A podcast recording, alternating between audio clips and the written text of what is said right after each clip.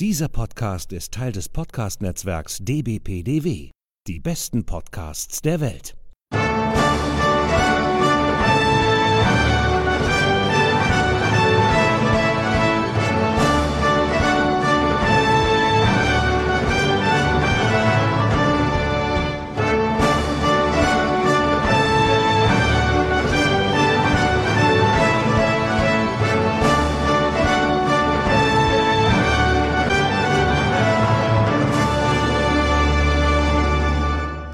Hallo und herzlich willkommen. Hier ist wieder der ESC Green Room, der Podcast zum Eurovision Song Contest. Wir befinden uns bereits in Folge 57 und nehmen heute am Sonntag, den 28. Februar 2021 auf.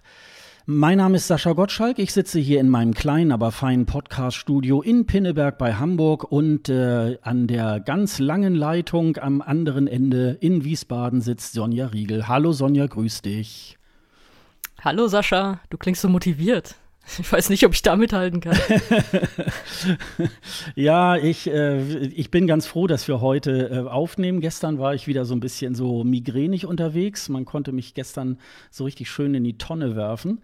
Und äh, nach so einem kleinen Migräneanfall bin ich am nächsten Tag immer irgendwie so, hey, jetzt äh, stehe ich auf und mache hier die Geräte an. Ich mache sogar, ich habe vorhin sogar noch das Update hier gemacht. Ähm, wo ich noch so gedacht habe, na, machst du das jetzt, aber ehe das jetzt irgendwie während der Sendung hier losgeht, das, äh, das wollte ich dann auch nicht.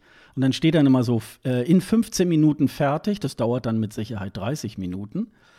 Aber ähm, nö, hat aber alles geklappt und äh, alles hier wieder äh, schön eingerichtet. Und äh, ja, und ähm, ich äh, weiß ja nicht, wie es dir geht, aber wir haben natürlich heute richtig schöne ähm, äh, Themen äh, auf dem Tableau. Der ESC rückt immer näher, wie auch immer, das äh, werden wir nachher nochmal sagen. Und äh, aber erstmal vielleicht zu dir, Sonja. Wie geht's dir denn eigentlich in Phasen der, der Pandemie? Und hast du schon einen Friseurtermin? Ohne Scheiß, mir geht dieses Friseurthema so auf den Keks. Das ist unfassbar.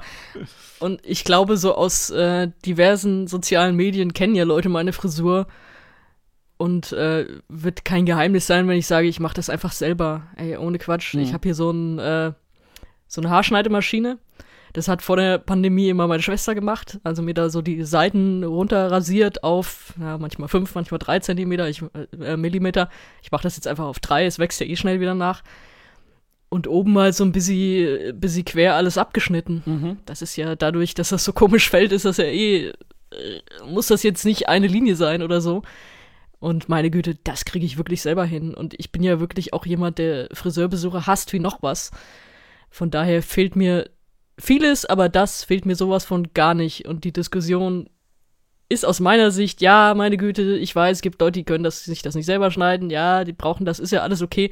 Aus meiner persönlichen Sicht ist das super anstrengend. Ja, ich habe es tatsächlich auch noch nicht gemacht. Ähm, wenn ich jetzt morgen, also wir kommen ja am Montag raus, also wenn jetzt am Montag die Friseure alle aufmachen und man ruft da an, kriegt man wahrscheinlich sowieso erst Mitte Juni irgendwie einen Termin, weil die dürfen ja auch nicht äh, die volle Besetzung sozusagen in den Laden lassen. Ich habe irgendwie jetzt dieses Mal äh, nicht an mir Hand angelegt, höchstens jetzt so äh, die Koteletten mal abgeschnitten und so weiter, weil ähm, beim letzten Mal habe ich auch so äh, ein bisschen rumgeschnitten an mir. Ich bin ja Gott sei Dank auch äh, ganz wöchig immer im Homeoffice. Ähm, durch die schlechte Kamera sieht man das ja dann nicht so. Ne? Ähm, aber äh, da habe ich auch noch so gedacht, nee, das machst du nicht nochmal, weil ähm, daran sieht man, dass Friseur ein, ein Lehrberuf ist und äh, das mache ich jetzt lieber nicht. Ja, es geht, also ich äh, bin ja jetzt so ein bisschen äh, zum Seitenscheitel übergewechselt und äh, ein bisschen mehr. Äh, der feine Herr. Genau, und dann so ein bisschen äh, der so mit, mit Haarwachs etwas mehr in die Hand genommen und so, dann klebt das schön und dann nimmt das so ein bisschen. Ähm, ja, ich habe heute Morgen so eine, so eine Reportage gesehen, äh, so eine Doku über äh, Leonard Bernstein, der hatte dann auch immer so ganz lange Haare, so viel und so und die, die schob er sich dann immer so nach hinten. Ich denke mal so, so, so fühle ich mich jetzt im Moment auch wie ein Leonard Bernstein. So. oh Gott. Nein. Aber ich kann, dir, ich, kann dir, ich kann dir einen Tipp geben, der wird alle Friseure aussterben lassen. Einfach an sich selber versuchen und wenn es nicht klappt, du hast auch nicht so lange Haare, einfach, äh, das ist immer mein Backup. Wenn da irgendwas komplett schief geht, dann werden die einmal komplett abrasiert und wachsen auch wieder nach. Du meinst, ich sollte es mal mit einer Glatze versuchen? Nein, es ist ja nicht Glatze. Also mhm. es gibt ja diese, äh, diese Geräte, ich, ich weiß gar nicht, wie ich glaube, das sind so 21 Millimeter oder so, was mhm. mein Haarschneider als Maximum hätte. Und wenn man sowieso nicht so lange Haare hat, dann ja, ja. ist das doch schnell wieder da. Aber, und äh, damit schließen wir auch das leidige Thema Frisuren, glaube ich, ab. Denkt immer dran, wenn ihr einen Friseurtermin jetzt habt, der ist nur gültig, wenn ihr auch auf Twitter damit angebt. So, das wollte ich noch. Wollte ich ja, noch das steht so im Gesetz, genau. Das muss man genau, unbedingt das, machen. Das ist jetzt neu, das hat Jens Spahn jetzt so verfügt. Ja, ich glaube, Söder war da auch dafür. Der hatte das irgendwie. Ja, ja. Der ist ja auch immer sehr bekannt für vorschnelle genau. äh, Entscheidungen. Das, ähm, genau. Ja, aber ansonsten, ja, wir müssen halt gucken. Äh, die Zahlen gehen ja jetzt leider nicht runter. Sie gehen ja sogar ein Stückchen nach oben. Wahrscheinlich schlägt sich jetzt im Moment gerade die Mutante äh, so ein bisschen durch oder die Mutanten. Ähm, aber mehr möchte ich dazu auch nicht sagen, weil da gibt es die einschlägigen Podcasts. Äh, Wenn ich jetzt anfange, mich schon darüber aufzuregen, dann nimmt das hier heute alles kein gutes Ende. ähm, ja, wobei äh, hier der, der ähm, Corona-Update hatte ja äh, diese Woche ähm, auch äh, Jubiläum. Die waren jetzt ein Jahr jetzt schon sozusagen auf Sendung. Und was das Schöne da irgendwie da auch so war, dass tatsächlich ähm, Herr Drosten so ein bisschen dem NDR auch beigebracht hat, wie eigentlich Podcast wirklich geht weil die wollten das ja ursprünglich als 10-Minuten-Podcast machen. Ich weiß gar nicht, äh, was wir in 10 Minuten eigentlich besprechen würden. Da sind ja schon. ja, wenn ich jetzt so auf die Uhr gucke, da, sind, drüber. da sind ja schon Intro, Outro sind ja schon irgendwie drei Minuten und dann noch sieben Minuten irgendwas so, keine Ahnung, wie letztes Jahr. Ja, der ESC fällt auch, zack, bon, bonjour, auf Wiedersehen und nächste Folge. Also ich weiß gar nicht, was man da in der Zeit, äh, in der kurzen Zeit wirklich äh, machen will, geschweige denn, dass ein Virologe ausführlich erzählen will, äh, wie das alles zusammenhängt und, äh, und, und so weiter. Also äh, das war schon eine gute, ein guter Move, äh, den da Herr Drosten beim NDR sozusagen durchgesetzt hat. Und mittlerweile sind die ja auch schon so bei anderthalb Stunden, was ich irgendwie ganz äh, schön finde. Ja, gut, daher, dass sie halt auch nur einmal pro Woche jetzt noch sind. Ja. Ne? Ja, aber ich glaube, das wäre vorher, glaube ich, auch eher so ein No-Go gewesen beim NDR, so einen anderthalb Stunden Podcast irgendwie auf die, auf die Beine zu stellen. Also insofern ähm, ja, ist ja, es ist ja halt auch immer ein bisschen mehr als eine Radiosendung on Demand, die man da irgendwo dann äh, sozusagen ins Netz stellt. Und ähm, das, ich glaube, 86 Millionen äh, Aufrufe insgesamt haben sie, glaube ich. Also ich glaube, jeder Bundesbürger hat mindestens einmal den Podcast gehört, statistisch. Also das ist schon das ist schon. Ist, äh, wir sind so knapp darunter. ich wollte gerade sagen, da kriege ich jetzt aber Komplexe. Da will ich eigentlich direkt wieder ausmachen und mich wieder ins Bett legen. also äh, insofern äh, alles gut, haben wir alles richtig gemacht und äh, ist das dann irgendwie auch äh, so ganz, ganz, ganz nett. Ja, äh, wir fragen ja immer so ein bisschen in die Runde, was wir so die letzten vier Wochen gemacht haben. Ähm, Zumindest von einem Projekt, Sonja, weiß ich, dass du in den letzten vier Wochen an den Start gebracht hast. Ja, ich habe tatsächlich was gemacht. Wobei gemacht, das meiste gemacht habe ich schon lange, lange vorher. Ich glaube, in unserer Gott, November-Sendung oder so habe ich schon mal so fies anklingen lassen. Ja, ich habe so ein paar Projekte am Laufen. Und das war eins davon. Also ein anderes war zum Beispiel das Pop-Millionäre Best-of-Video, das auch ziemlich Zeit gefressen hat, das ja schon länger draußen ist. Aber ein sehr, sehr großes und ein wirkliches Herzensprojekt ist ein äh, Hörbuch, das ich gemacht habe und das jetzt gerade rausgekommen ist, hat mit dem ESC leider gar nichts zu tun. Es geht um Fußball. Aber ich glaube, ich darf trotzdem kurz vorstellen, was ich mir dabei gedacht habe. Ja, unbedingt.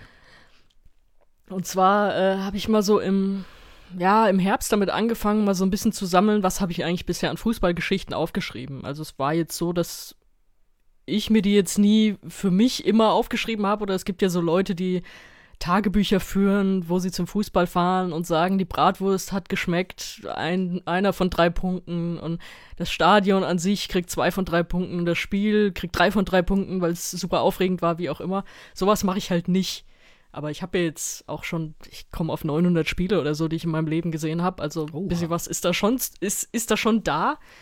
Und ich habe es für mich immer so gehalten, wenn es irgendwas gibt, was mir, obwohl ich es mir nicht sofort aufschreibe, im Gedächtnis bleibt, dann ist es wirklich erzählenswert. Und so bin ich da vorgegangen und hatte, hatte so immer mal wieder ein paar Anfragen, kannst du hier eine Geschichte schreiben, kannst du da was beisteuern und deswegen gab es schon welche. Also es, äh, ich hatte mal aufgeschrieben, wie ich bei einem Quali-Spiel äh, Schweiz gegen Norwegen im Norwegen-Block gelandet bin und da mit den Norwegern halt da rumgefeiert habe und so. Das hatte ich mal für einen Adventskalender aufgeschrieben oder auch für unseren SVWW-Block mal, wie ich einfach viermal ins selbe Stadion in Stuttgart gefahren bin, wo man nie was gesehen hat, weil der Block immer so, so scheiße mit Zäunen und allem und dann haben wir da auch noch immer verloren und so. Die Geschichten waren da. Mhm. Dann habe ich angefangen, noch ein paar neue zu schreiben oder noch ein paar Sachen, die ich noch so im Gedächtnis hatte, die ich mal runterschreiben wollte. Und dann waren am Ende hatte ich dann fünf Fußballgeschichten plus ein Vorwort, warum mir das jetzt alles gerade wichtig ist. Und am Anfang habe ich erstmal gedacht, okay, ich schicke das einer Freundin, also ich, ich spreche das jetzt einfach mal so ein und schicke das einer Freundin, die die ganze Zeit gesagt hat, oh, es ist so traurig, dass wir gerade nicht Fußballspiele zusammen gucken können und so. Weil erstens kam sie auch in Geschichten vor und zweitens dachte ich, dass ich irgendwie so, ich schicke ihr halt eine CD und sage, leg die mal ein und äh, dann haben wir schöne Erinnerungen und können uns daran irgendwie aufheitern, dass das alles wiederkommt. Und dann hat mich so ein bisschen der Ehrgeiz gepackt und ich dachte, ich will das jetzt aber irgendwie gut und richtig machen. Und äh, geschrieben hatte ich die Geschichten fertig, dann habe ich den Mädels von Früff davon erzählt.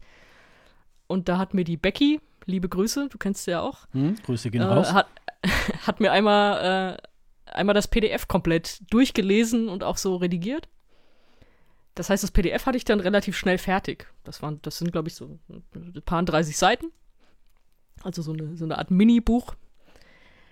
Und dann habe ich überlegt, gut, jetzt, jetzt musst du dir irgendwie äh, mal irgendwie den, den Arsch in der Hose haben, das auch einzulesen. Und einlesen ist gar nicht so einfach. Ich weiß nicht, ob du das mal mhm. probiert hast. Ja. Aber es ist ja, es ist ja doch, wenn du sagst, ja, ja, gute Podcasts und so sprichst du auch in Mikro es ist komplett anders.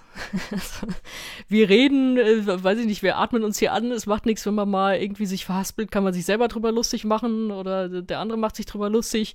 Ich kann sagen, hier, natürlich habe ich hier Notizen, Papier in der Hand, kann damit rascheln, äh, fertig und so. Das ist beim Hörbuch alles nicht. Mhm. deswegen mhm. deswegen habe ich das so oft eingelesen. Am Anfang einfach so äh, völlig kalt einmal ins Handy, damit ich mir vorstellen konnte, wie lang ist es ungefähr? Da war es eine Dreiviertelstunde lang. Da habe ich gedacht, okay, das wird wahrscheinlich so über 50 Minuten, wenn ich da noch ein bisschen mit Pausen arbeite und, und das einbaue. Dann habe ich es erstmals mit dem Setup aufgenommen. War da auch nicht ganz zufrieden mit dem Klang, habe da auch noch ein bisschen was verändert. Ich habe es tatsächlich nur an der Stelle, habe ich es äh, Becky geschickt und noch einer anderen Freundin, die dann noch so ein paar Anmerkungen hatten, was, was ich auch selber gemerkt habe. Also, weil du musst deutlich langsamer sprechen. Mhm. Du darfst in der Betonung nicht überdrehen und so Zeug. Und das, ich habe das so oft eingelesen. Dann, selbst an Silvester saß ich hier und habe das nochmal eingelesen. Es war ja zum Glück auch ruhig draußen. Und irgendwann im Januar hatte ich dann einen Take, mit dem ich dachte, okay, mit dem kann ich jetzt weiterarbeiten. Und dann hat das wieder Wochen gedauert, bis ich da wirklich alles so hatte, wie ich wollte und äh, immer dran rumgedreht. Und dann hatte ich es fertig, Anfang Februar. Und habe es natürlich erstmal der Freundin geschickt, für die es gedacht war. Die hat sozusagen die einzige CD-Version davon bekommen. Und ich musste ehrlich gesagt auch noch ihr Okay bekommen, weil sie ja drin vorkommt. Das ist, so. dass sie nicht mhm. sagt, was, mhm. was schreibst du denn da für ein Mist? Da habe ich doch gar nicht gesagt oder so. Das habe ich dann bekommen und deswegen ist es draußen bei Bandcamp jetzt seit einer guten Woche. Also der Link ist sonjariegel.bandcamp.com. Könnt ihr auch auf meinen Socials überall sehen, habe ich jetzt relativ prominent platziert, kommt auch in die Show Notes, hoffe genau, ich. Genau, genau. Mhm. Und äh, ja, hat mir total Spaß gemacht. Also es war natürlich sau viel Arbeit, aber es war gut, das mal so durchzuexerzieren. Mhm. Also, weil es mhm. für mich einfach was komplett Neues war. Das, das Schreiben an sich weniger. Das, das ist ja auch so ein bisschen mein Beruf, auch wenn die Art zu schreiben, auch so aus der Ich-Perspektive, ist ja jetzt nicht das, was man normalerweise im Journalismus macht. Aber das ist mir eigentlich recht leicht von der Hand gegangen und der Rest war einfach neu. Mhm. Das äh, war schon spannend. Also mal, mal was, was ganz Neues für mich zu erschließen. Ist ja jetzt auch eine gute Zeit dafür. Und äh, das Vorwort, das kann ich auch mal so, so ein bisschen anteasern. Das Vorwort sagt halt auch, warum ich das gemacht habe und warum ich das jetzt auch veröffentliche. Also, dass das wirklich so auch diese, diese Art von Dringlichkeit jetzt hat, weil es für mich ein Vergleich ist zwischen, als Kind wollte ich immer zum Fußball und hatte niemanden, der mitgeht und konnte nicht und saß zu Hause und dachte jedes Wochenende, ich wäre aber so gerne da jetzt und äh, das ist so im Vergleich, wenn Leute jetzt sagen, es muss so schlimm sein, du kannst jetzt nicht zum Fußball, du warst doch vorher immer beim Fußball dass ich sage, ja, ich kenne diese, äh, diese Ausweglosigkeit noch viel, viel, viel schlimmer. Mhm. Mhm. Und das auch für mich ein bisschen in Perspektive zu rücken und auch für alle, die sich irgendwie wünschen, wieder zum Fußball zu gehen, einfach so eine so ein Mix aus Perspektive und einfach ein paar schönen Geschichten. Und also mir hat es Spaß gemacht, das fertigzustellen und ich habe schon ganz nette Rückmeldungen bekommen von Leuten, die auch Spaß dabei hatten, das zu hören. Und das sage ich gerne auch nochmal dazu. Es ist wirklich kostenlos. Also mhm. man kann es auf dieser Bandcamp-Seite streamen. Ich empfehle den Download und zwar aus dem Grund, weil im Download ist äh, das PDF dabei. Also da sind wirklich noch äh, die Geschichten dann alle, wer es lieber lesen will oder wer noch mal was nachlesen will. Dann auch noch zwei Seiten so, wer bin ich eigentlich? Das ist da alles mit drin. Das kannst du halt nur, das, weil Bandcamp ist ja eigentlich, du wirst es auch kennen als Tool für Musiker. Mhm. Aber die haben auch die Abteilung Audiobooks. Und deswegen dachte ich, bin ich da eigentlich ganz gut aufgehoben. Und man kann da halt so, als Musiker packst du da ein Booklet oder so rein, dass wenn Leute dein Zeug downloaden, dass sie dann ein Booklet als PDF oder sowas kriegen oder irgendeinen Bonustrack, der in den Streams nicht aufgeführt ist. Und da findet ihr bei mir das PDF. Und runterladen könnt ihr es. Ähm, es ist so eingestellt, dass man es für einen Betrag nach Wahl runterladen kann. Das heißt, wer da einfach die Null eintippt, kriegt den Download, muss noch nicht mal eine E-Mail-Adresse angeben, kriegt den Download dann sofort angezeigt. Und das ist auch Absicht. Also es ist, ich bin keine Böse, der sich das kostenlos runterlädt. Es ist wirklich dafür gedacht, verbreiten, habt Spaß damit, ich hatte Spaß damit. Und wer was reinwerfen will, der darf das sehr gerne machen. Ich mag das selber, wenn man irgendwo was, was Gutes, Kostenloses findet und sagt, ach, da will ich jetzt aber auch was für geben, wenn es diese Möglichkeit gibt. Sehr gerne bin ich auch super dankbar. Aber am dankbarsten bin ich dafür, wenn man es erstens gut findet und zweitens auch weiter verbreitet. Und vielleicht, vielleicht, vielleicht irgendwann, wenn ich noch ein paar mehr Erfahrungen gesammelt habe, gibt es ja auch mal so Geschichten über den ESC von mir. Ja, genau, sehen. genau. Und äh, welch, äh, den, den, den Namen finde ich ja auch so klasse von deinem Hörbuch. ja, okay, stimmt, den habe ich noch nicht ja. genannt. Ähm, das gute Ding heißt äh, Die Sonne mit der hautengen Hose. Wer die Sonne mit der hautengen Hose ist, wird in einer der Geschichten erklärt das wollen wir jetzt auch nicht verraten. Das, äh, wir, das soll ja dann der Hörer oder der Leser, soll, soll das ja dann auch hören. Ja, super, klasse. Wobei es ja schon, äh, das sage ich jetzt mal, ähm, schon ganz gut ist, äh, wenn man da vielleicht ein paar Euros auch lässt, weil du hast da ja auch ähm, richtig Arbeit da drin gelassen. Das ist ja nicht nur einfach so wegen Spaß an der Freude, sondern dass das vielleicht auch ein bisschen was zurückkommt. Das sage ich jetzt mal dazu. Das äh, habe ich so an manch anderen Stellen auch äh, tatsächlich schon gemacht, wo Leute irgendwelche ähm, Aktionen, Projekte gemacht haben, dass ich da doch auch ein bisschen mal was da lasse, weil es ja doch auch, ähm, ja, also Stundenlohn oder so spielt da ja auch eine Rolle. Das finde ich schon, ähm, das äh, da sollte man sich schon auch, glaube ich, ein äh, bisschen drüber Gedanken machen. Ja, super. Ja, wie, wie gesagt, ist super lieb, aber ähm, mir hilft es wirklich am meisten, wenn das einfach weiter erzählt wird, ob online oder wem auch immer das noch gefallen kann. Das ist, das ist so das Hauptanliegen, dass mhm. es Leute erreicht, weil ich habe äh, gemerkt, dass es mir gut getan hat, das runterzuschreiben, runterzulesen in der aktuellen Situation.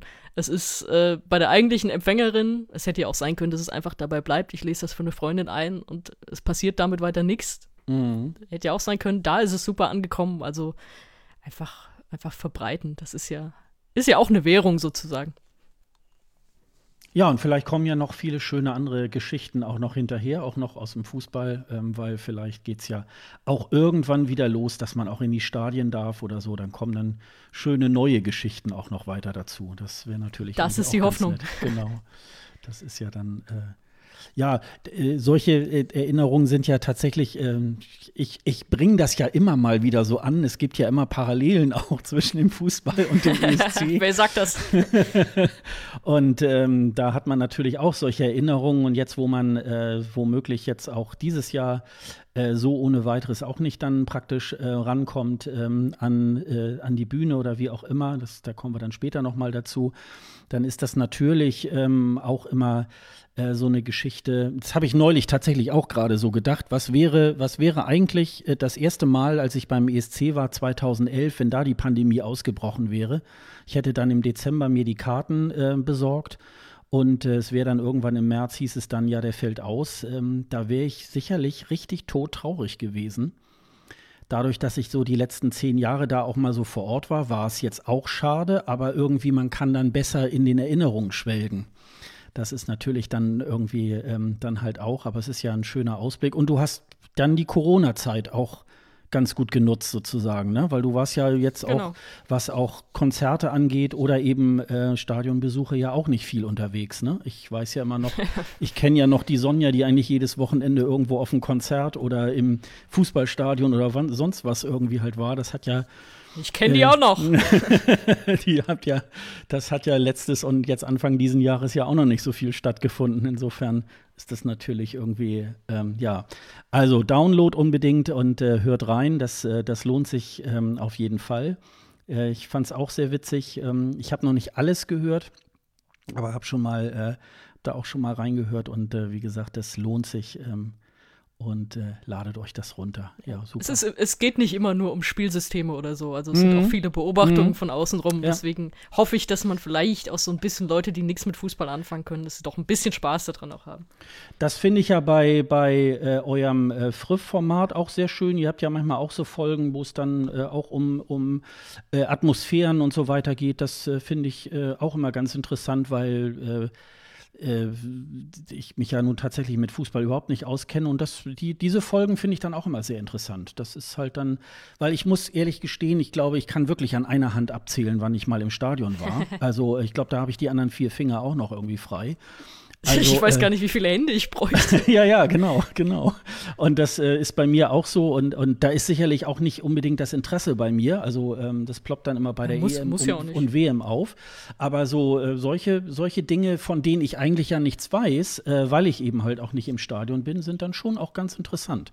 Also das ist dann, ähm, finde ich dann auch immer ganz, ganz, ganz schön. Wo du gerade Früff gesagt hast, das kann man ja auch noch mal gerne hinweisen. Mhm. Ähm, immer gerne folgen. Also da kommt jetzt auch bald nochmal was richtig Neues, aber die Sonne mit der Hautenghose hat eine, äh, eine Sonderfolge bekommen sozusagen. Also wir haben in den Früff-Feed eingestellt, das hat Becky ganz lieb anmoderiert, dass wir so eine Art, ja, wie sagt man, äh, Preview oder so äh, da reingeladen haben. Da kann man in der aktuellen Folge das Vorwort hören von mir und eine ausgewählte Geschichte. Wie gesagt, ganz, ganz lieb anmoderiert von Becky vorher, die dann auch verwiesen hat, okay, den kompletten Download gibt es da und da. Aber wer sozusagen einen, einen kleinen Vorgeschmack haben möchte über seinen Podcatcher, kann das mit der aktuellen Früff-Sonderfolge kriegen. Sehr gut, super. Werbung, Ende. Aber notwendige Werbung, das ist sehr wichtig. ja, Werbung in eigener Sache. Ja, ähm, und was äh, gibt es noch äh, etwas, was du so die letzten vier Wochen gemacht hast? Auch Gearbeitet. wahrscheinlich noch äh, Homeoffice wahrscheinlich, ne? genau. Ja, genau. Genau, wahrscheinlich äh, ähnlich, ähnlich wie bei dir, ne? Also. Ja, also ähm, ich kann äh, vielleicht äh, hinzufügen, ähm, ist ja auch äh, schon in vielen Podcasts rauf und runter äh, geredet worden. Da kann ich jetzt tatsächlich mal noch von einer Sache dann erzählen, nämlich da ich ja Besitzer eines iPhones bin, bin ich natürlich auch schon mal jetzt äh, ein paar Mal bei Clubhouse gewesen.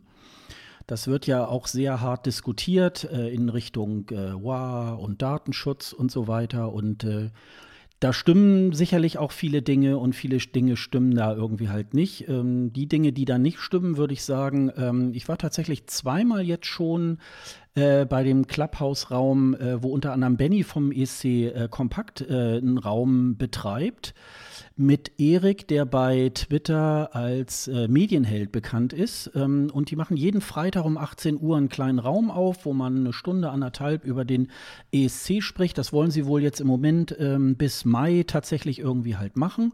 Und da war ich jetzt auch schon zweimal. Wir haben uns da irgendwie äh, tatsächlich auch so ein bisschen ausgetauscht über das, was jetzt so im Moment gerade im ESC-Land irgendwie halt läuft. Das war irgendwie ähm, ganz schön. Die letzten beiden Male ähm, hat das jetzt irgendwie zeitlich bei mir gerade nicht so gepasst. Ähm, aber ähm, kommt da ruhig rein und vor allen Dingen, da sind so einige, die dann immer so, ah, ich habe ja eigentlich gar keine Ahnung vom ESC, darum geht es ja nicht, sondern wenn ihr, wenn ihr sozusagen ähm, Lust habt, über den ESC zu diskutieren, dann müsst ihr nicht alle Facts irgendwie halt kennen. Also äh, das finde ich immer so ein bisschen, ähm, dass äh, man muss jetzt nicht ein ESC-Diplom vorher haben, um über den ESC sprechen zu dürfen. Insofern, äh, da ist das ja eine gute Sache. Aber was ich eigentlich da viel eher ähm, sozusagen ein bisschen anti anteasern möchte, ist ähm, die beiden Macher vom äh, Podcast äh, Scheiße gebaut. Das ist ein Jugendrechtspodcast. Maria und Matthias äh, betreiben den seit einem Jahr ungefähr kommt ungefähr alle 14 Tage eine Folge heraus. Und Maria ist äh, in einer norddeutschen Stadt äh, Jugendrichterin und erzählt dort von ihrer, ähm, von ihrer Arbeit. Und die haben das auch genutzt und haben bei Clubhouse mit, ich glaube, sechs, sieben Leuten irgendwie halt gesprochen. Ich bin da auch reingegangen. Ich wollte eigentlich nur zuhören und äh, dann sagte Matthias, ah, das ist ja, da ist ja der Sascha aus der äh, Podcast-Community oder ich hoffe, dass ich ihn jetzt nicht verwechsel und so. Und dann, naja, dann habe ich mich natürlich dann auch nochmal gemeldet, habe da auch nochmal so meinen äh, Salmon dazugegeben. Und dafür ist, finde ich, diese, ähm, diese ähm, Plattform eine ganz gute Sache. Ich bin nur mal gespannt, wie das ist, wenn wir alle irgendwann jetzt im Sommer vielleicht mal wieder raus dürfen oder auch mehr Aktivitäten irgendwie wieder draußen möglich sind, ob sich dann wirklich immer noch alle äh, bei Clubhouse irgendwie tummeln, weil ganz am Anfang tat man ja so, wow, das ist der neue Scheiß und alle anderen Medien kannst du jetzt irgendwie in die Tonne treten. Das fand ich jetzt ein bisschen übertrieben.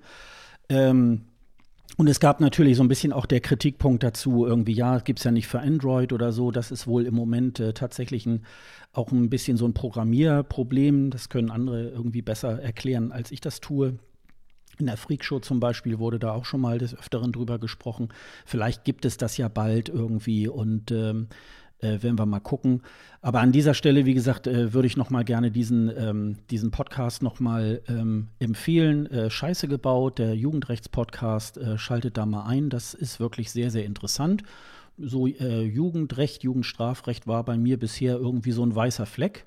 Und äh, der ist jetzt so ein bisschen erhellt worden durch diesen Podcast. Und äh, wie gesagt, das sind, die beiden sind sehr angenehm, sie, sie sind beide miteinander auch verheiratet und ähm, halten sich ein bisschen bedeckt. Maria versucht immer diese, diese Fälle, die sie erzählt, auch zu verfremden oder mehrere miteinander zu vermischen, äh, um jetzt nicht sozusagen da ähm, deutlich zu machen, um wen es sich da wirklich vielleicht handelt. Ähm, das finde ich auch dann ganz in Ordnung, aber das sind äh, schöne schöne Aspekte, die dort äh, behandelt werden. Also da würde ich euch mal empfehlen oder äh, euch, äh, ja, euch da anzumelden und euch das mal anzuhören. Ja, äh, dann würde ich mal sagen, dann starten wir doch mal tatsächlich nach 31 Minuten den eigentlichen. Wollen wir die Folge einfach hier beenden? Das ist für alle besser, glaube ich. Nein, das glaube ich nicht. Ich glaube, wir werden da. ich glaube schon. Für mich ist es besser. Wir werden da schon. Wir werden schon einen, einen guten, einen guten Weg irgendwie halt ja, finden. Bestimmt. Ähm, da das ja vielleicht heute, ähm, da wir ja den deutschen äh, Beitrag heute beim ESC auch besprechen, äh, klicken sich vielleicht heute auch äh, Leute neu rein. Deswegen noch mal ganz kurz erzählt, was ist eigentlich der ESC Green Room? Wir sind ein Podcast, der über den größten Musikwettbewerb der Welt, äh, den Eurovision Song Contest, berichtet. Uns gibt es jetzt schon seit Oktober 2016. Und wir versuchen möglichst in jedem Monat eine neue Folge über die ESC-Welt äh, herauszugeben, sogar in der Hochphase, so ähm, Februar, März, April, irgendwie vielleicht sogar auch noch ein bisschen mehr. Da wird die Taktzahl jetzt sicherlich auch noch mal ein bisschen erhöht. Aber ähm, ja, und das äh, ist so, wir geben so einen kleinen Update, obwohl wir nicht immer in jeder Folge sozusagen alles abdecken, sondern das, was jetzt in dem Moment gerade so ein bisschen nach unserer Meinung relevant ist und was ihr vielleicht wissen müsstet. Also wir richten uns nicht nur an das ESC-Fachpublikum, sondern auch an die Leute, die sich einfach interessieren, aber nicht so wahnsinnig ähm, ja alle Blogs lesen und alle Podcasts hören, die es zum ESC irgendwie halt gibt. Ähm, das machen wir dann schon für euch und äh, wir versuchen dann so ein bisschen für euch da den Überblick zu bieten. Wir haben in der letzten Folge oder in den Folgen, da ich glaube, die letzten zwei Folgen, so ein bisschen die Kommentare mal so fallen äh, gelassen. Das äh, möchten wir jetzt gerade mal so ein bisschen wieder aufgreifen, weil sich da tatsächlich auch auf ESC Green Room ähm, sich schon mal wieder Leute auch äh, zu unseren letzten Folgen auch mal ähm, geäußert haben, das auch bei Twitter getan haben oder per E-Mail. Da möchte ich tatsächlich mal so ein bisschen so einen kleinen Ausschnitt schon mal ähm, vorlesen. Da hat uns zum Beispiel Tobias am 24.01., also kurz nachdem wir mit der Folge rausgekommen äh, sind, hat er schon gleich äh, was geschrieben. Ähm, er schreibt, er meldet sich mal nach langer Zeit wieder bei uns. Erstmal Hallo Tobias, schön, dass du wieder bei uns bist. Und ja, dieses Gefühl, als die Vorentscheidssaison losging, von der ihr am Anfang, also in der letzten Folge gesprochen habt, hatte ich dann auch. Er hat sich dann spontan gleich nochmal ähm, die Videos von Michael Schulte angesehen, wo diverse Menschen von der Presse auf seine Probe reagierten. Und da kam schon sehr die Lust auf ein ESC wieder auf und dass es jetzt endlich wieder losgeht. Dann äußert er sich nochmal zum norwegischen Vorentscheid, den wir ja heute auch nochmal besprechen. Äh, Kaino finde ich wieder ganz toll und momentan mein persönlicher Sieger. Und die restlichen Songs, vor allem äh, der Song mit den Blasinstrumenten, das hat ihm kaum gefallen. Frankreich hatte so. so und Frankreich hatte auch einen schon fast erschreckend normalen Vorentscheid, wo mit Douala aber immerhin die, der richtige Song gewonnen hat. Äh, und er findet, die Konkurrenz war in Frankreich auch nicht besonders stark. Und äh, Finnlands Vorentscheid finde ich hingegen aber sehr stark. Und er hofft, dass entweder Blind Channel oder Ilta gewonnen hat oder gewinnen wird. Und da hat er ja schon mal zumindest zu 50 Prozent richtig getippt. Nicolas Vegas hat sich noch mal bei Twitter dazu geäußert, ähm, so mit der Mischung. Äh, wir haben ja da neulich mal so drüber gesprochen, so ja, ähm, wir brauchen schon 15 Minuten, um über Befindlichkeiten zu reden. Guck mal, wir haben jetzt schon 30 Minuten gebraucht. Andere brauchen noch viel länger und er schreibt irgendwie. Das ist nur für dich, Nicolas. Ja, genau. Und nur für dich. und ähm, er schreibt dann noch mal, heute war sein großer ähm, äh, Podcast-Tag, das war am 3. Äh, Februar. Und er hat jetzt auch noch mal die letzte Folge vom ESC Green Room gehört. Er fand es wieder sehr unterhaltsam und er findet das Verhältnis zwischen ESC-Stuff und anderen Themen sehr ausgewogen. Und er mag auch den allgemeinen Talk, den wir hier zu Beginn machen. Das ist sicherlich auch nur eine Meinung, aber es ist schon mal schön, wenn, äh, wenn uns die Leute da so ein bisschen noch mal weiter unterstützen. Und dann hat sich Rico noch mal gemeldet am 6.2. Er sagt auch nochmal vielen Dank für die unterhaltsame und informative Folge und äh, zuallererst großer Dank an den ähm, ESC Live Service. So konnte er ohne langes Suchen den norwegischen Vorentscheid zum ersten Mal verfolgen. Und ich bin äh, begeistert, einfach so ein ganz tolles Format, sagt er. Findet es immer wieder unglaublich, mit welcher Leidenschaft viele Länder den ESC betreiben. Da kann man aus Deutschland nur neidisch zuschauen. Und er ist gespannt, äh, ob am Ende in Norwegen Keno das Rennen macht. Das haben sie jetzt ja nun leider nicht, wie wir vielleicht schon mal jetzt äh, spoilern können. Und im Gegensatz zu The Roop in äh, Litauen, die echt einen Hammer-Song mit äh, entsprechender Show abliefern. Und äh, ich bin aber auf Deutschland gespannt, auch wenn nicht mit so hohen Erwartungen. Und er freut sich schon auf die nächste Folge. Also diese, die wird er jetzt wahrscheinlich auch gerade hören. Erstmal vielen Dank für die, ähm, für die Kommentare und es gibt ja jetzt schon mal so einen ganz kleinen Vorausblick äh, auf ähm, die Themen, die wir heute vorbereitet haben. Und da leiten wir doch gleich mal über. Oder vielleicht hat Sonja noch irgendwie einen. Habe ich auch noch einen Kommentar. Einen Kommentar bekommen, irgendwie über ihre Kanäle oder so. Ähm. Äh, nee, nee, sonst hätte ich den auch hier mit reingeschrieben. Aber auf jeden Fall nochmal vielen Dank für eure Kommentare, eure Meinung. Und ich würde mal sagen, da war jetzt schon einiges dabei, was äh, netter, netterweise auch meine Meinung war. ja, ja, stimmt. Ja, das ist ja das, das ja das Gute. Wir sind uns ja ähm, oftmals nicht immer so einig, was ich aber auch immer dann so für die Diskussion auch ganz schön finde. Vielleicht ja auch bei dem nächsten Thema, denn wir kommen zum heutigen Schwerpunktthema. Gendrik Sigwart singt für Deutschland beim Eurovision Song Contest 2021. Ähm, ich glaube, für die, die sich da jetzt noch nicht so äh, auskennen, wie ist das alles zustande gekommen, versuche ich mal einen ganz kleinen Moment das einmal ähm, zusammenzufassen, wie es eigentlich sozusagen äh, zu diesem jungen Mann und zu seinem Song äh, gekommen ist und äh, dann würde ich sagen, gehen wir so ein bisschen auch in die Diskussion rein. Vielleicht mal ganz weit ausgeholt. Sonja und ich haben ja praktisch äh, zur gleichen Zeit wie jetzt äh, dieses Mal äh, die Pressekonferenz äh, zur Veröffentlichung des äh, deutschen Songs I Don't Feel Hate waren wir ja ein Jahr zuvor ähm, in Hamburg im Astor-Kino und da hat uns dann Barbara Schöneberger einen Ben Dolic vorgestellt äh, der ähm, zum ESC wollte nach Rotterdam. Wir haben mit diversen Leuten gesprochen. Wir hatten sogar dann die Möglichkeit, auch äh, mit den, äh, Ben Dolic im Nachgang auch noch mal ein kleines Interview zu führen. Und äh, das war am 26. Februar 2020. Wir haben am Rande der Veranstaltung schon mit einigen Leuten darüber gesprochen. Ja, könnte das Coronavirus den ESC zu Fall bringen? Wo wir noch alle gesagt haben, ja, was heißt nicht alle, aber ich, ich gehöre, ich habe da schon zu den Leuten gehört, ach komm, das ist wie so eine Grippe und im, bis Mai, das ist noch lange hin, was soll da schon passieren? Und das waren gerade mal, ich glaube, drei Wochen oder so, ähm, wo es dann plötzlich hieß, ähm, ja, wir können es leider nicht mehr stattfinden lassen. Und ähm, dann ging das ja gleich los, dass auch die ähm, Reference Group äh, bei der EBU, das, die, das ist so eine Art Lenkungsgruppe, äh, die besteht aus so Fernsehmachern, aus, äh, auch aus dem Executive Supervisor vom ESC und so weiter. Die haben dann sehr schnell entschieden, also die Künstler können natürlich wieder antreten im nächsten Jahr, aber natürlich nicht mehr mit dem gleichen Song. Kurzerhand, ich glaube, so im Vorfeld haben rund 18 Länder ähm, mehr oder weniger gleich ihre Künstler noch einmal gesetzt, die sie schon in 2020 äh, an den Start bringen wollten, äh, mit der Ansage, ja, wir werden ihnen dann einen neuen Song kreieren oder es wird in einer Art Vorentscheidung äh, ausgewählt oder oder oder. Und ähm, dann war ja in Deutschland wie immer erstmal lange, lange Ruhe und hat, äh, man hat da erstmal so weiter gar nichts mehr gehört zu Ben Dolic. Da wurde noch so ein bisschen so offen gehalten, ja, vielleicht ähm, wir überlegen noch äh, und so weiter.